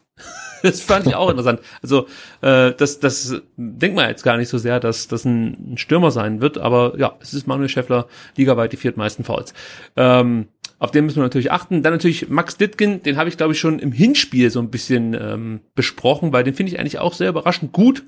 Ähm, Ich weiß gar nicht, wo der herkam. Eva, weißt du das? Ist das, äh, ist der schon die ganze Zeit in Wien, Wiesbaden oder? Äh, Boah, keine Ahnung, ehrlich nicht, okay. gesagt. Nee. Der hat mich sehr überrascht. Also die ersten Spiele, als es natürlich nicht so lief, da war keiner so richtig gut, aber ich glaube, sein, sein Durchbruch, wenn man das so sagen kann, hat er im Hinspiel gegen Osnabrück gehabt. Ähm, äh, da haben sie, glaube ich, auch ihr erstes Spiel gewonnen dann in der äh, äh Zweitligasaison. Und Ditkin ist für mich ein Spieler, der enorm laufstark ist. Übrigens auch das kann man vielleicht noch mal kurz anführen. Ähm, Bielefeld gestern über sechs Kilometer oder sechs Kilometer mehr gelaufen als Stuttgart. Vielleicht auch noch mal so ein kleiner Indikator, warum Bielefeld in manchen Situationen irgendwie ein bisschen griffiger wirkte oder ja, was liegt das eigentlich? Das muss ich gerade mal überlegen. Wie kann ich mir denn das erklären, dass Bielefeld sechs Kilometer mehr gelaufen ist als Stuttgart? Die hatten doch in der ersten Marcel Hartl. ist der Marcel Hartl so viel gelaufen, ja? Da muss ich, klar, also Moment. übrigens, äh, Ditgen kam von Kaiserslautern, war davor aber schon mal bei Wiesbaden, wenn ich das richtig sehe. Aha, das konnte man klären. Jetzt müssen wir gucken, mhm. wie viele Kilometer der Hartl abgespult hat. Und da sehen wir, wow, 13,4 Kilometer. Sag das ja. ist äh, nicht schlecht. Okay. Ähm, ja, wenn wir über Laufleistung und über äh, fehlende Härte ähm, ähm, sprechen, dann äh, möchte ich nur kurz den Namen Askasiba nochmal einfach so einwerfen. Ich bin froh, dass der in Berlin ist. ja, also das ist die Karriere, die wird spannend zu verfolgen sein von Santiago Askasiba. Ja, den müssen, ja, wir, also, den müssen wir zurückholen, den müssen wir aus Berlin rausholen, der arme Kerl. Echt. Wie Santi. Ja. Äh, übrigens, also wenn Marcel Hartl hat jetzt in 24 Spielen eine Laufleistung von 286,58 Kilometer. Das macht der Butze am, am Sonntag, Mittag. und Ditgen, den angesprochenen, äh, der hat 285 also circa. Auch, also vielleicht eventuell ähnlich, ähnlicher Schlüsselspieler wie Hartl. Ja, Ditkin ist schon äh, gefährlich durch seine Flanken, hat aber auch einen guten Schuss und ist halt enorm umtriebig, möchte ich mal so sagen. Und da wird es natürlich interessant zu sehen sein, ob dann eben Matarazzo, da wenn wir gleich noch drauf kommen, ähm, eher dann wirklich wieder auf die Viererkette setzt, wie gegen Bielefeld, oder ob man es dann halt versucht, mit so einem eher ja, offensiveren Wingback zu verteidigen. Äh, ja, also ich tendiere da fast dann auch zur Viererkette, aber kommen wir gleich noch zu.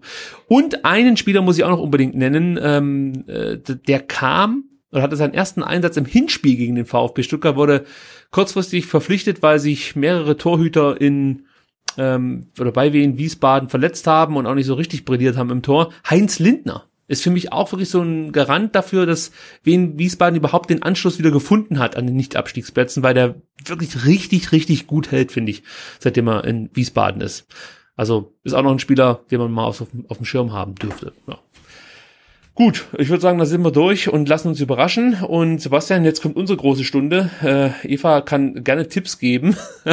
es geht nämlich jetzt um den Startelf-Tipp für das Spiel in Wiesbaden. Ich möchte natürlich vorher noch aufklären, ähm, wie der Startelf-Tipp zum Spiel gegen Bielefeld ausging. Da ist es wieder so, dass der Sebastian und ich exakt die gleichen, ähm, nee, wir haben nicht die gleichen Spieler richtig, sondern insgesamt äh, gleich viele Spieler richtig vorhergesagt. Du zehn, ich zehn. Äh, du hast dich, glaube ich, gegen Bartstuber entschieden. Ähm, genau. und ich hatte Karasor und Philips und du hattest, glaube ich, Bartstuber und ähm, Karasor in der Innenverteidigung. Exakt, ja. exakt. Und ähm, ja, wir sind weiterhin gleich auf.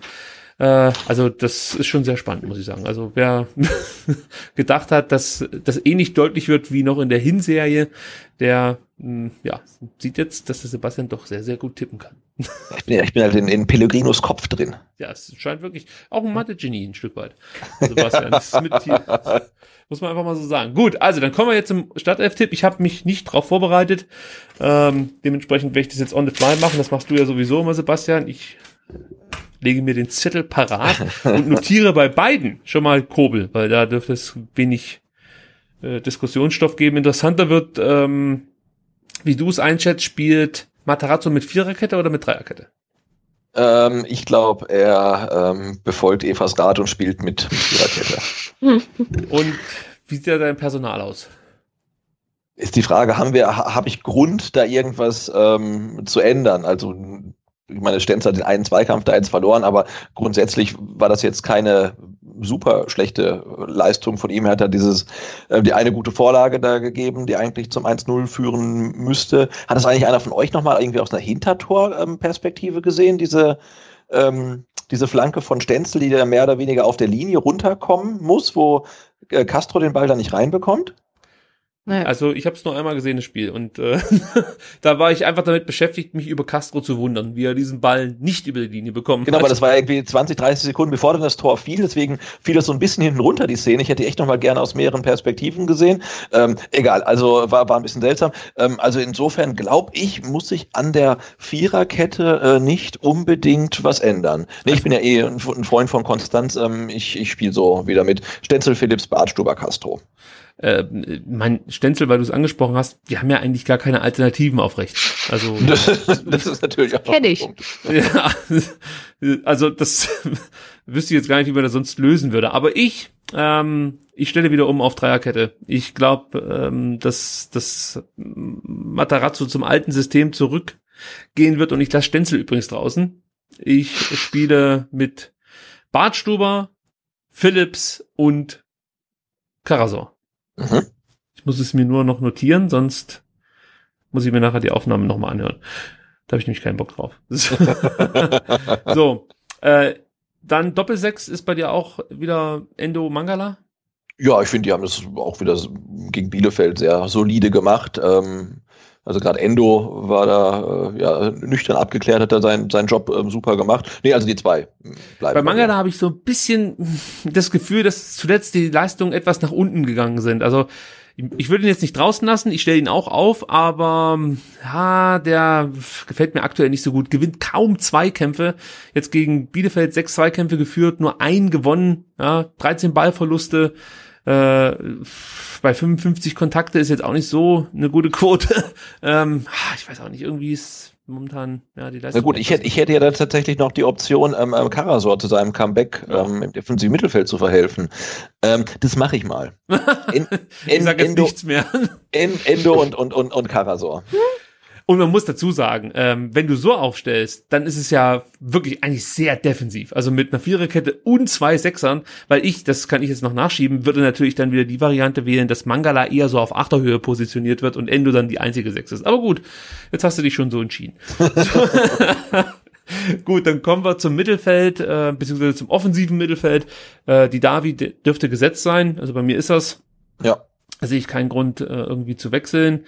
Und jetzt muss ich überlegen, du darfst jetzt praktisch noch äh, einen, ja, kommt doch an, wie du spielst, mit zwei Stürmern oder mit einem.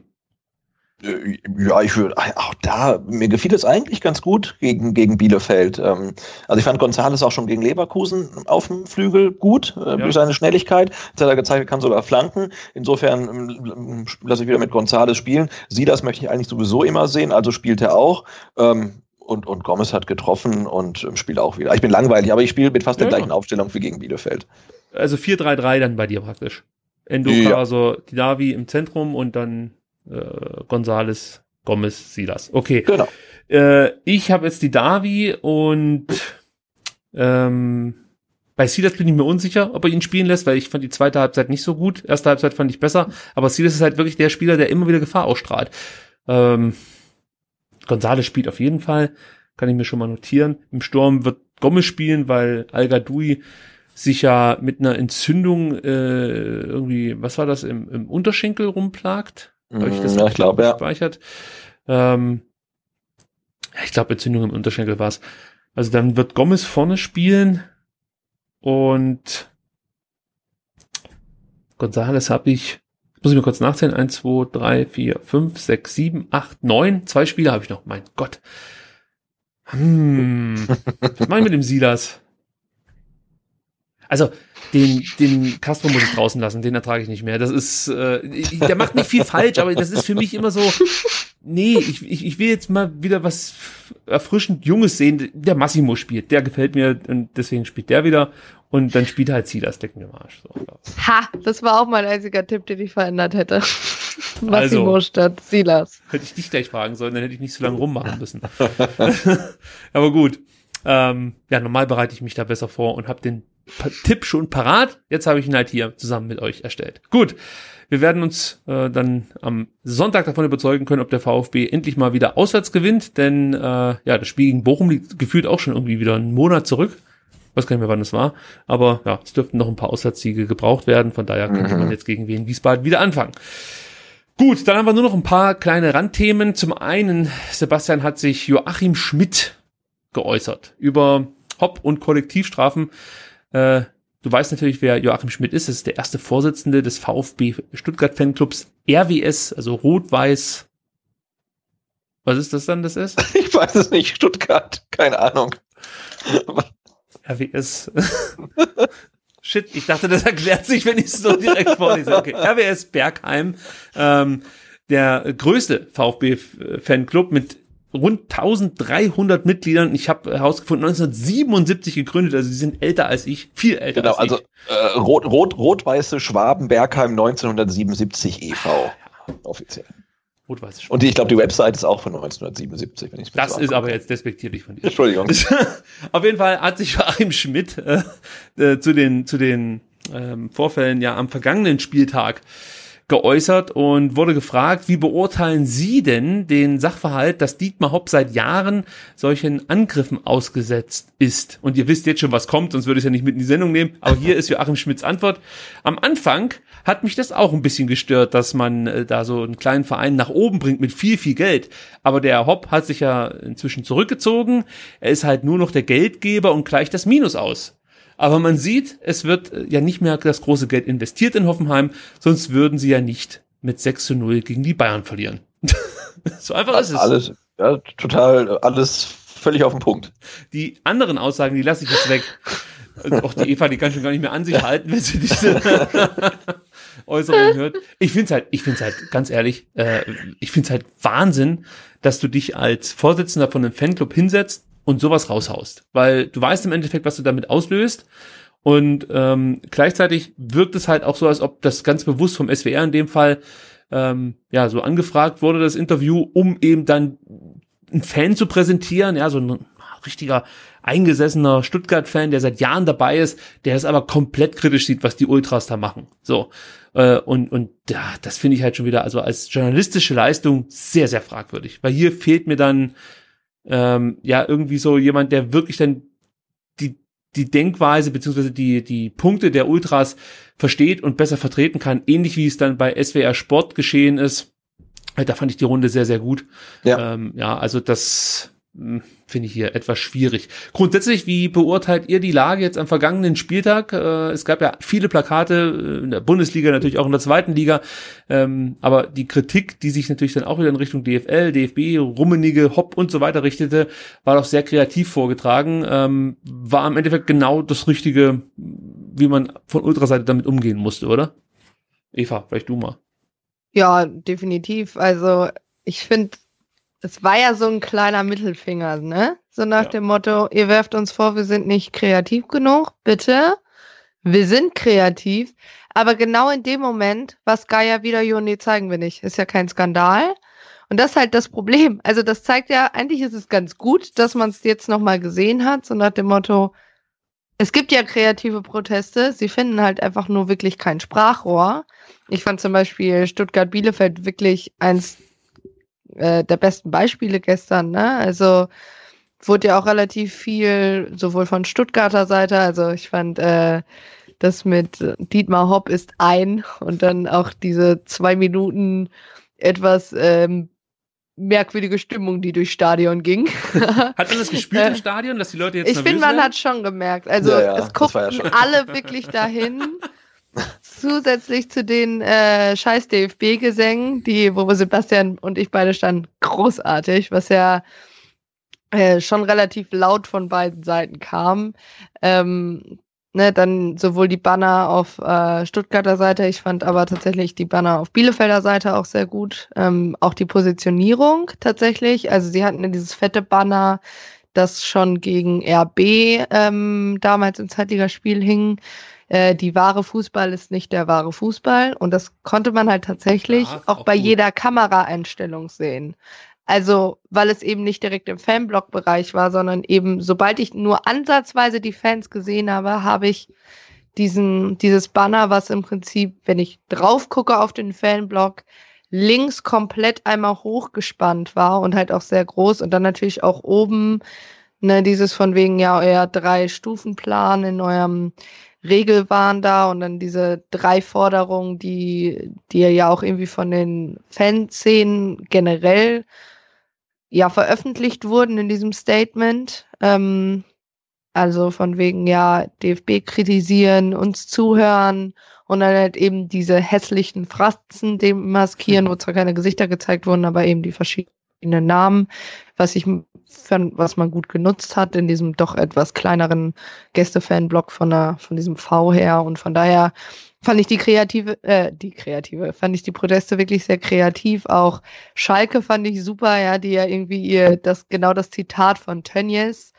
ähm, unter dieses äh, irgendwie steht auf gegen Rassismus äh, positioniert hatten. Also das war ja wirklich ganz großartig. Da sieht man ja, dass sich da schon Gedanken gemacht wird. Ähm, was ich ja ein bisschen interessant finde, ist, wir kommen ja jetzt zu einem Spieltag, wo es in der ersten Liga zwei Derbys ohne Zuschauer gibt.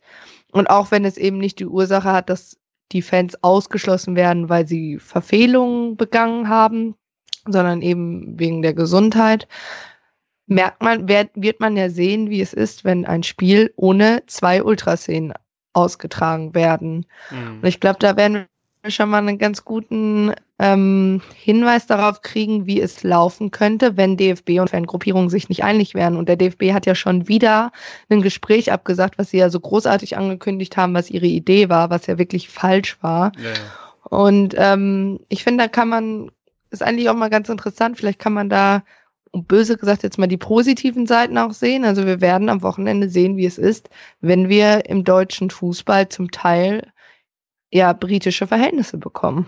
Also ich sehe es leider Gottes, vielleicht bin ich auch hier wieder zu pessimistisch, äh, eher so, dass es sich irgendwann so entwickeln wird, wie es halt in Leipzig ist. Es werden halt irgendwo so, so bekloppte Klatschpappen ausgelegt, die du vorm Spiel dann zu einer Choreografie hochheben darfst. Und ähm, das ganze Eventpublikum feiert sich halt total ab. Und dann gibt's natürlich auch beim 0 zu 0 nach zwölf Minuten schon die erste Laola, weil es gehört halt dazu. Ähm, und ja, ich denke, das wird, das wird sich auf lange Sicht in diese Richtung entwickeln. Und ich verstehe zwar, was du meinst, klar, jetzt gibt's mal keine Ultraszenen, die Leute werden vom Fernseher sitzen und sich denken, das ist aber scheiße, wenn einfach ja 22 Leute ähm, in dem leeren Betonbunker vor sich hinkicken.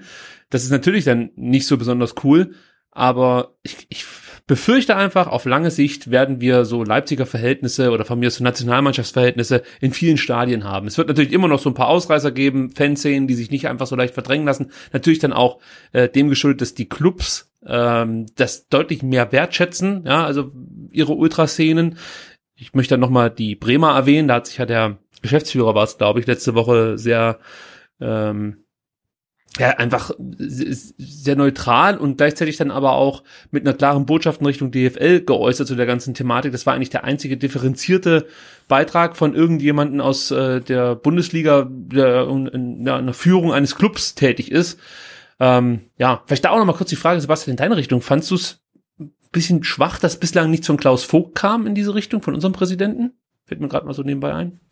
Äh, nee, ehrlicherweise war ich ganz dankbar, dass sie sich nicht wie viele andere irgendwie so reflexhaft ähm, ähm, mit einer Lobesrede auf, auf Dietmar Hopp ähm, geäußert hat, sondern tatsächlich wohl ja abgewogen hat und abgewartet hat, das vielleicht auch immer noch tut. Aber ich finde, äh, das muss sich auch nicht jeder Präsident von äh, allen Bundesligisten und Zweitligisten jetzt zu der Sache äußern. Also ich, ich denke, jetzt haben wir sowieso andere Probleme, ähm, ja. aber grundsätzlich fand ich, war das jetzt keine Situation, wo ich äh, erwarte, dass sich der Präsident meines äh, Clubs in irgendeine Art und Weise äußert. Und im Zweifelsfall, nachdem so viel Blödsinn gesagt worden ist, war ich sogar äh, dankbar, dass sich der VfB in der Beziehung relativ bedeckt gehalten hat. Aber hat Klaus Vogt als, als Mitbegründer oder Gründer von, vom FC Playfair nicht da noch eher vielleicht, ich würde mal sagen so, oder erwartet man nicht eher, dass er da noch was zu sagt zu dieser Thematik? Also ich erwarte nicht, dass er dazu was sagt. Ich er, er erwarte oder ich hoffe mir, dass er ähm, eine, eine Meinung zu der Sache hat, die ähm, eher an der liegt, die der Geschäftsführer von Werder Bremen hat, als äh, ja. der Meinung, die ähm, dann Karl-Heinz Rummenigge hat. Und das, davon bin ich auch überzeugt. Aber ich finde nicht, dass er sich jetzt explizit ähm, dann in seiner Funktion als Präsident des äh, VfB Stuttgart zu Wort melden muss. Ich, ich bin etwas unentschlossen, muss ich ganz ehrlich sagen, weil ich schon denke, er, er hätte sich vielleicht positionieren können, weil es auch im Wahlkampf immer wieder um Werte und sowas ging. Ähm, das wäre schön gewesen, wenn er sich da ähnlich positioniert hätte wie eben der, äh, wie gesagt, ich glaube, es war der Geschäftsführer vom, vom SV Werder Bremen, aber ja, ich finde es jetzt auch nicht dramatisch, dass er sich nicht geäußert hat. Also schlimmer wäre es gewesen, er hätte sich so geäußert wie die meisten anderen äh, Offiziellen der diversen Vereine. Also von daher, äh, ja, gebe ich dir schon recht, dann lieber nichts sagen oder erstmal so eine Weile abwarten, die Situation vielleicht für sich dann auch nochmal anders beurteilen oder so. Ich, ich kann es halt nicht genau greifen, gerade wie er jetzt denkt. Ich vermute zwar, dass er dann eher, wie gesagt, auf Seiten der Bremer ist von seiner Meinung her, aber ja, irgendwie erwarte ich da schon noch, dass da irgendwas kommt. Vielleicht noch abschließend zu diesem Themenkomplex zwei, drei Podcast-Empfehlungen. Erstens mal den letzten zweite Bundesliga-Pod. Äh, Eva, da hast du nämlich hervorragend vorgetragen. Ähm, ja, also was eigentlich die komplette Sachlage sehr, sehr gut zusammengefasst, auch ein paar gute Meinungen abgegeben. Also da kann ich jedem nochmal empfehlen, dass man sich diese Folge nochmal anhören sollte. Dann gab es beim DFL Sportgespräch zwei interessante Gästinnen. Zum einen Helen Breit, über die haben wir ja auch schon gesprochen. Da ging es um das Thema Sexismus und sexuelle Gewalt im Stadion. Und äh, Angela Formaniak, die man natürlich hier in Stuttgart kennt als Fananwältin und ähm, ja als ja, Anwältin möchte ich jetzt mal so sagen, der Ultras hier beim VfB. Ähm, und da gab es, wie gesagt, jetzt, glaube ich, am Sonntag ein Sportgespräch über 40 Minuten. Ähm, das war sehr interessant, vor allem, als dann immer mal wieder der Moderator in Stocken geraten ist, als die zwei sehr schlagfertigen Frauen äh, eben dann sehr schlagfertige Antworten gegeben haben. Das fand ich dann immer wieder amüsant. Und dann noch ein Podcast-Hinweis, den man eigentlich fast schon nicht mehr machen muss in dieser Fußball-Podcast-Welt. Der Rasenfunk hat sich erneut mit dem Thema auseinandergesetzt in der letzten Ausgabe. Und ähm, auch da empfehle ich einfach das Schlusssegment. Natürlich empfehle ich den kompletten Rasenfunk, aber das Schlusssegment im Speziellen, wo es auch nochmal um das Thema Ultras und ähm, ja, äh, das, was so in, in, in den nächsten Monaten kommen könnte, geht. Genau, und noch kurz äh, das nachzureichen. Also Hubertus Hess-Grunewald ist Präsident vom SV Werder Bremen. Dann yes. haben wir das auch, auch richtig. Ja, Wenn ich auch ja. noch eine Podcast-Empfehlung machen äh, darf, 93 hat, glaube ich, in seiner 135. Folge, also die, die letzte Woche erschienen ist, auch ähm, da sehr schön nochmal zwei Stunden, glaube ich, über abgerantet ähm, inklusive, wie heißt der gute Schorchardt, äh, der Anwalt, ähm, auch sehr interessant, auch weil sie es eben kritisch tatsächlich äh, auf Fanszenen auch betrachten, eben das gerade auch ankreidend, ob denn jetzt auch kreative Proteste kommen. Das, äh, man muss sich nicht die kompletten fünf Stunden geben. äh, es reichen vielleicht zweieinhalb. ähm, und ich muss noch mal, jetzt, jetzt, jetzt muss ich doch mal nachhaken, Sebastian. Ich, ich bin ja wieder was ganz Großem auf der Spur. Oh, Kicker steht, dass Hubertus Hess-Grunewald wer der Geschäftsführer ist. Vielleicht ist er Präsident und Geschäftsführer. Er ist Präsident und Mitglied der Geschäftsführung. Na gut, dann haben wir das auch gelöst. Wir haben beide recht. STR wie, wie immer eigentlich. Ja. gut, ähm, Christian Gentner war bei SWR, zu Sport, äh, SWR Sport zu Gast, so ist es richtig, immer langsam. Ähm, wir werden jetzt nicht ausführlich über Christian Gentner reden. Zwei Punkte. Zum einen hat er gesagt, der Abstieg hängt oder hing ihm lange nach. Das äh, fand ich ja auch ganz interessant, weil man ja dann diesen Spielern sozusagen dann immer so ein Stück weit unterstellt, ja, kaum sind sie weg, dann ist das Thema eigentlich schon ad acta gelegt, aber ich nah oder ich nehme es ihm schon so ein Stück weit ab, dass äh, dieser Abstieg besonders äh, ja schwer für ihn zu verdauen war, war da glaube ich auch oder weil es dazu geführt hat, dass sein Ende hier in Stuttgart dann doch ein bisschen früher kam, als er sich das vorgestellt hat ja, und insgesamt dann, glaube ich, auch sein Leben nochmal eine neue Wendung genommen hat, die er so vielleicht gar nicht mit eingeplant hat. So würde ich es jetzt mal für mich beurteilen. Und ähm, was ich viel interessanter fand als diese Aussage, die ich jetzt hier gerade eben nochmal zum Besten gegeben habe, war, dass er meinte, wir haben also letztes Jahr wirklich eine schlechte Saison mit dem VfB gespielt. Das hat er jetzt gesagt. Da, da, da hat er recht, ja. Ja, aber das hat er davor nie gesagt. Ja, ja. VfB immer so rumgemacht, Mensch, hier, da liegt vielleicht dann ähm, ja, an den Gegner. Ja, also das fand ich aber mal gut, dass er es dann mal gesagt hat. Wir haben eine schlechte Saison gespielt und es wird ja immer deutlicher, dass es eben nicht nur das Spielerische war, was äh, nicht gepasst hat, sondern die Mannschaft hatte einige schwierige Charaktere dabei, so möchte ich es mal ausdrücken. Da viele, viele Ich-AGs, sagt man, glaube ich, dazu, äh, wenn eben nicht alle an einem Strang ziehen und ähm, ja, ihre eigene Agenda verfolgen. Und Christian Gentner unterstreicht das so ein Stück weit auch noch damit, dass der VfB eben insgesamt eher unterdurchschnittlich gespielt hat. Sebastian, hast du das Interview gesehen bei SWR Sport? Äh, nein. Ja, also muss auch nicht nachgucken. es, es war sonst nicht viel Gehaltvolles dabei, was nicht an Christian Gentner liegt, sondern ähm, ja, das ich, ich glaube, es waren wieder zu viele Gäste. Ich weiß auch nicht. Ich finde diese Formate, diese Sport im dritten Formate und so immer ein bisschen schwierig, wenn dann mehrere Gäste da sind und du dir eigentlich nur zwei, drei, vielleicht manchmal sechs Minuten nehmen kannst für einen Gast. Das ist einfach ja. viel zu wenig, um ja gehaltvolle Aussagen daraus zu holen. Und ähm, ich glaube, Christian Gentner könnte viel, viel mehr erzählen. Vielleicht mal in einem Podcast. Mal gucken, was ja, es da gibt. Ja. Gut, äh, abschließend unsere Jugend, U21, U19. Ich frage gleich vorneweg, Sebastian, hast du dir das Spiel angeguckt auf ähm, dem DF DFB TV? Ja, genau. Äh, ich habe ich hab die zweite Halbzeit gesehen. Ich habe ja. ähm, äh, ich hab kurz, ich kam nach Hause, da stand es äh, ähm, 1-0 für den VfB. Dann habe ich nach der Halbzeit eingeschaltet, als es 1-1 stand und habe dann noch den äh, Untergang quasi mit äh, ansehen müssen, leider. Also ich hatte ganz, schle ganz schlechtes Timing. Du, nee, du hast eigentlich das perfekte Timing gehabt denn die erste Halbzeit konnte man als normaler Mensch nicht mitverfolgen. Da musste man entweder blind oder taub sein. Anders konnte man es einfach nicht ertragen, denn äh, Bild und Ton waren asynchron. Also, oh, da kriege ich mal Kopfschmerzen bei oh, sowas. Ja. Das war grauenhaft. Es, es, es war dann so, du hast praktisch den Kommentator gehört, wie er sich über das Tor gefreut hat von Benedikt Tollerbach. Und du denkst so, ja, Moment mal, der VfB ist ja noch in der eigenen Hälfte. Es war, es war wirklich grauenhaft. Dann ständig irgendwelche Aussetzer. Also, wer dachte, VfB TV ist schlecht, DFB ist da wirklich noch äh, die Grö also setzt noch mal dem Ganzen eine Krone auf. Aber ganz kurz was zum Spiel. Also, ich fand insgesamt war das eigentlich eine gute Leistung vom VfB.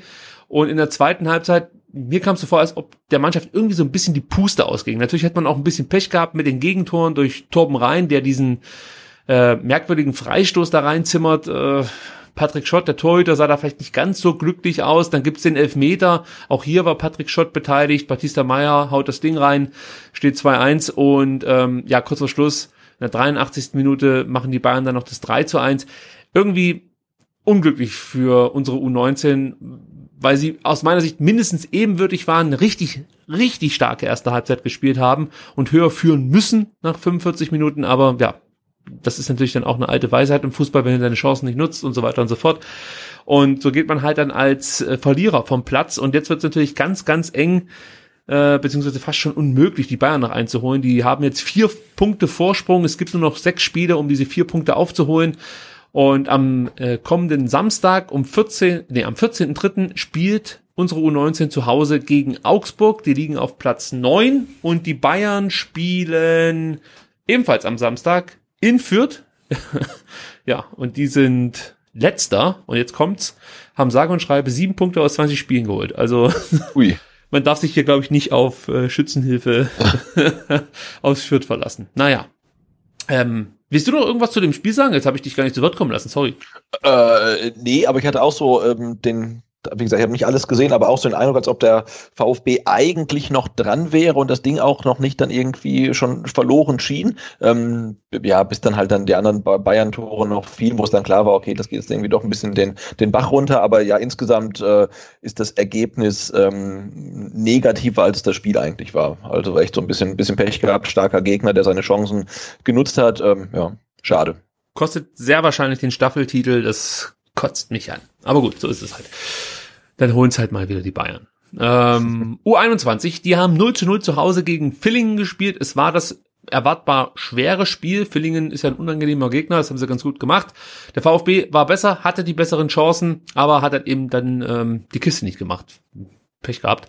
Christian, nicht Christian natürlich nicht, Christian, sondern sein Bruder Michael, Michael Gentner sagte nach dem Spiel, mit dem Ergebnis bin ich zufrieden, aber mit dem Spiel äh, Moment mal, das hat er wirklich so gesagt? Mit dem Ergebnis bin ich zufrieden, aber mit dem Spiel bin ich auch nicht unzufrieden.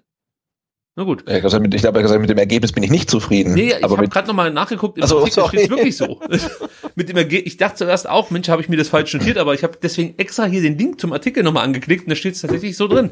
Mit dem Ergebnis bin ich nicht zufrieden, aber mit dem Spiel bin ich auch nicht unzufrieden. Das ist also so, so klassischer Gentner eigentlich, oder? Gegen kann man mal Punkte liegen lassen. Leider haben wir ähm, nicht unser ganzes Leistungsvermögen abgerufen. Okay, lass mal so stehen. Äh, das Gute ist, ja, also eigentlich planst du ja, wenn du gegen Villingen zu Hause spielst, der VfB zu Hause bislang bockstark in der Oberliga, sicher mit drei Punkten und wir dachten jetzt schon, scheiße, jetzt holen die Kickers wieder zwei Punkte auf, aber die verlieren beim, glaube, ich habe ja den letzten in der Oberliga seit ja. 2002 mit 2 zu 0. Das war natürlich die große Überraschung des Spieltags hier und jetzt sind die Kickers sechs Punkte hinter dem VfB. Allerdings hat der VfB auch noch ein Spiel mehr. Die Kickers haben ja noch ein Nachholspiel, aber das wurde ja jetzt ja eben wieder verschoben. Also ja, sechs Punkte vor den Kickers, drei Punkte vor Göppingen. Die konnten mit 2 zu 1 gegen Pforzheim gewinnen. Also da spitzt sich jetzt auch alles zu. Die entscheidende Phase beginnt. Da ist natürlich jetzt auch interessant, was mit den Spielen so wird. Also da werden ja keine tausend Zuschauer erwartet, aber werden die jetzt einfach so weiter? Mhm. Gute Frage, ja. Also gegen, gegen gegen die Kickers dann zu Hause wird's mit Sicherheit voll, aber die anderen Spiele, das sind ja dann meistens nur so 400 Zuschauer. Aber eigentlich darfst du die auch nicht spielen, oder? Eigentlich nicht. Also die, na, die 1000 sind ja auch erstmal nur so ein Richtwert. Ähm, aber klar, wenn jetzt halt schon Veranstaltungen abgesagt werden, wo vielleicht irgendwie 80 Leute kommen oder so, dann äh, sollte das für Fußballspiele eigentlich auch gelten. Ja. Okay, der nächste Gegner ist der erste FC Riedersing Ahlen. Ja, sie sind Elfter und ihr macht mir nichts vor, ich habe geschaut, das liegt bei Singen. So. also das müssen wir der Eva vielleicht mal erklären. Wir spielen ja in der Oberliga mit der zweiten Mannschaft des VfB und ich versuche dann immer zu, also ich sehe dann die, die Städte, gegen die wir spielen und ich versuche dann so zu erraten, wo die ungefähr liegen. Es ist wirklich mehr ein Ratespiel und ich liege immer komplett falsch und schicke die Leute ich weiß, irgendwie. Achso. Es gab ähnliches im Hinspiel schon. Ich glaube, du hast es irgendwo. aber bei so, bei so, bei, bei so, genau, aber bei so Krachern wie Dorf-Merking oder Oberachern ist es halt euch nicht ganz einfach. Ey, ja. ich bin froh, wenn ich weiß, wo von hier aus Rödinghausen ist. Wirklich. Ich weiß ja, auch da habe ich mich letzte Woche voll in die Nesseln gesetzt und habe äh, Rödinghausen, glaube ich, als Dorfclub bezeichnet. Ist es nicht? Ja, da? es gab auch Ärger, ja. naja, sei es drum. Auf jeden Fall geht's jetzt für die zweite, das VfB am Sonntag, wahrscheinlich nach Singen. Also ich weiß nicht, ob das abgesagt wurde, oder in Richtung Singen. Das sind wieder die Rieder Singen. Ahlen, also ach, klick mir Marsch. Die spielen auf jeden Fall am Sonntag. Und die Kickers empfangen am, ich habe die spielen am Samstag, empfangen die Pforzheim, die sind aktuell 14. und Göppingen spielt in Reutlingen, die sind aktuell 15. und stark abstiegsbedroht. So, dann haben wir die U21 auch noch untergebracht und sind eigentlich durch soweit. Ja, sonst gibt's nicht viel zu sagen. Außer, ähm, ja, ich möchte mich natürlich bedanken bei Eva Lotta Bode für über zwei Stunden, die sich die sie sich jetzt hier Zeit genommen hat. Ed Lotti Bohle ist dein Twitter-Handle. Bitte folgen, bitte folgen. Qualitätscontent, ich habe es vorhin schon gesagt. Und es gibt natürlich den wundervollen Bundesliga-Pod, den jeder hören sollte. Nicht nur, wenn seine Mannschaft in der zweiten Bundesliga spielt, sondern auch sonst.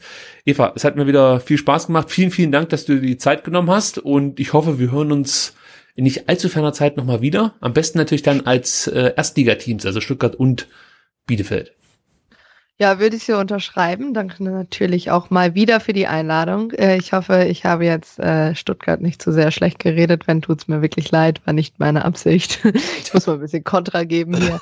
ähm, meistens Quality Content. Das ist auch viel Scheiße dabei. Aber ähm, ja, sonst wäre es ja nicht Twitter, das gehört. Ja, das ist korrekt. sonst hätte ich mir das falsche Medium aus, äh, ausgesucht. Ja, aber wie gesagt, auch äh, viel Erfolg an alle Stuttgarter für die restlichen Saison und guckt auf euer eigenes Team.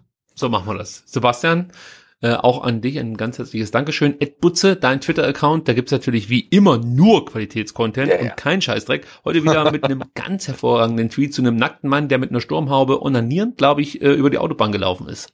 Ich glaube, er lag auf einer Raststätte oder irgendwie oder an der Autobahn oder so. Das macht's besser.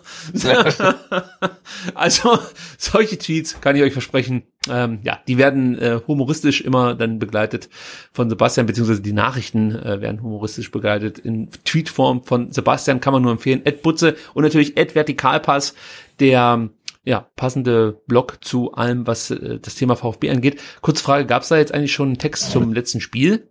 Äh, nee, haben wir noch nicht gemacht. Das, das ist weil jetzt irgendwie alles ja so ein bisschen unklar ist, jetzt müssen wir mal, mal, mal gucken. Aber ich glaube, da, da kommt noch was und dann, ja, muss man sich jetzt ja eh mal damit beschäftigen, äh, wie es jetzt halt so, so, so weitergehen könnte, auch mit der ganzen Saison, Geisterspiele äh, hin, Spielabsagen her. Ähm, ja, also da bin ich echt gespannt, was uns da noch so erwartet in dieser, in dieser Saison. Ja, das klingt nach einem neuen interessanten Artikel. Ich werde immer mal wieder vorbeischauen. Ihr solltet es auch tun. Und abschließend möchte ich nicht vergessen, Dennis braucht unsere Hilfe. Ihr wisst es, Dennis leidet unter dem chronischen Erschöpfungssyndrom. Ist übrigens einer der Menschen, die natürlich besonders gefährdet sind in der aktuellen Situation, Thema Coronavirus etc. Ähm, also auch da äh, könnt ihr vielleicht nochmal drüber nachdenken, ob dann jeder Stadionbesuch sein muss. Am besten wäre es natürlich, wenn ihr von euch aus darauf verzichtet, vielleicht nach Wiesbaden zu fahren, auch wenn es dem einen oder anderen schwerfällt. Aber ich würde es halt cool finden, wenn man diese Vorgaben, äh, die ja jetzt nicht nur von Jens Spahn, der ja viele Sachen erzählt und äh, oft wundert man sich dann als Zuhörer, äh, aber mir geht es darum, was die Virologen so empfehlen. Das sind ja dann schon Leute, die andere Interessen haben und vielleicht dann auch ähm, ja, die Situation etwas besser beurteilen können als Jens Spahn und dementsprechend ernstzunehmender sind. Ähm, auf was will ich eigentlich hinaus? Also äh, achtet vielleicht darauf, dass ihr auf Risikogruppen Rücksicht nehmt und unterstützt den Dennis. GoFoundMe ist ähm, eine Seite, da könnt ihr ihn unterstützen. Da gibt's eine Kampagne. Fehlen noch ein paar hunderte von Euros, aber ja, Kleinvieh macht auch Mist, hat meine Oma immer gesagt. Und getreu dem Motto, ja, spendet ruhig kleine Beträge und helft Dennis etwas Hoffnung dadurch zu geben. So, dann sind wir durch. Mehr habe ich nicht zu sagen. Vielen Dank euch beiden. Und dann, ja, bleibt gesund und wir hören uns bald wieder. Bis dann. Machen wir's. Ciao. Tschüss.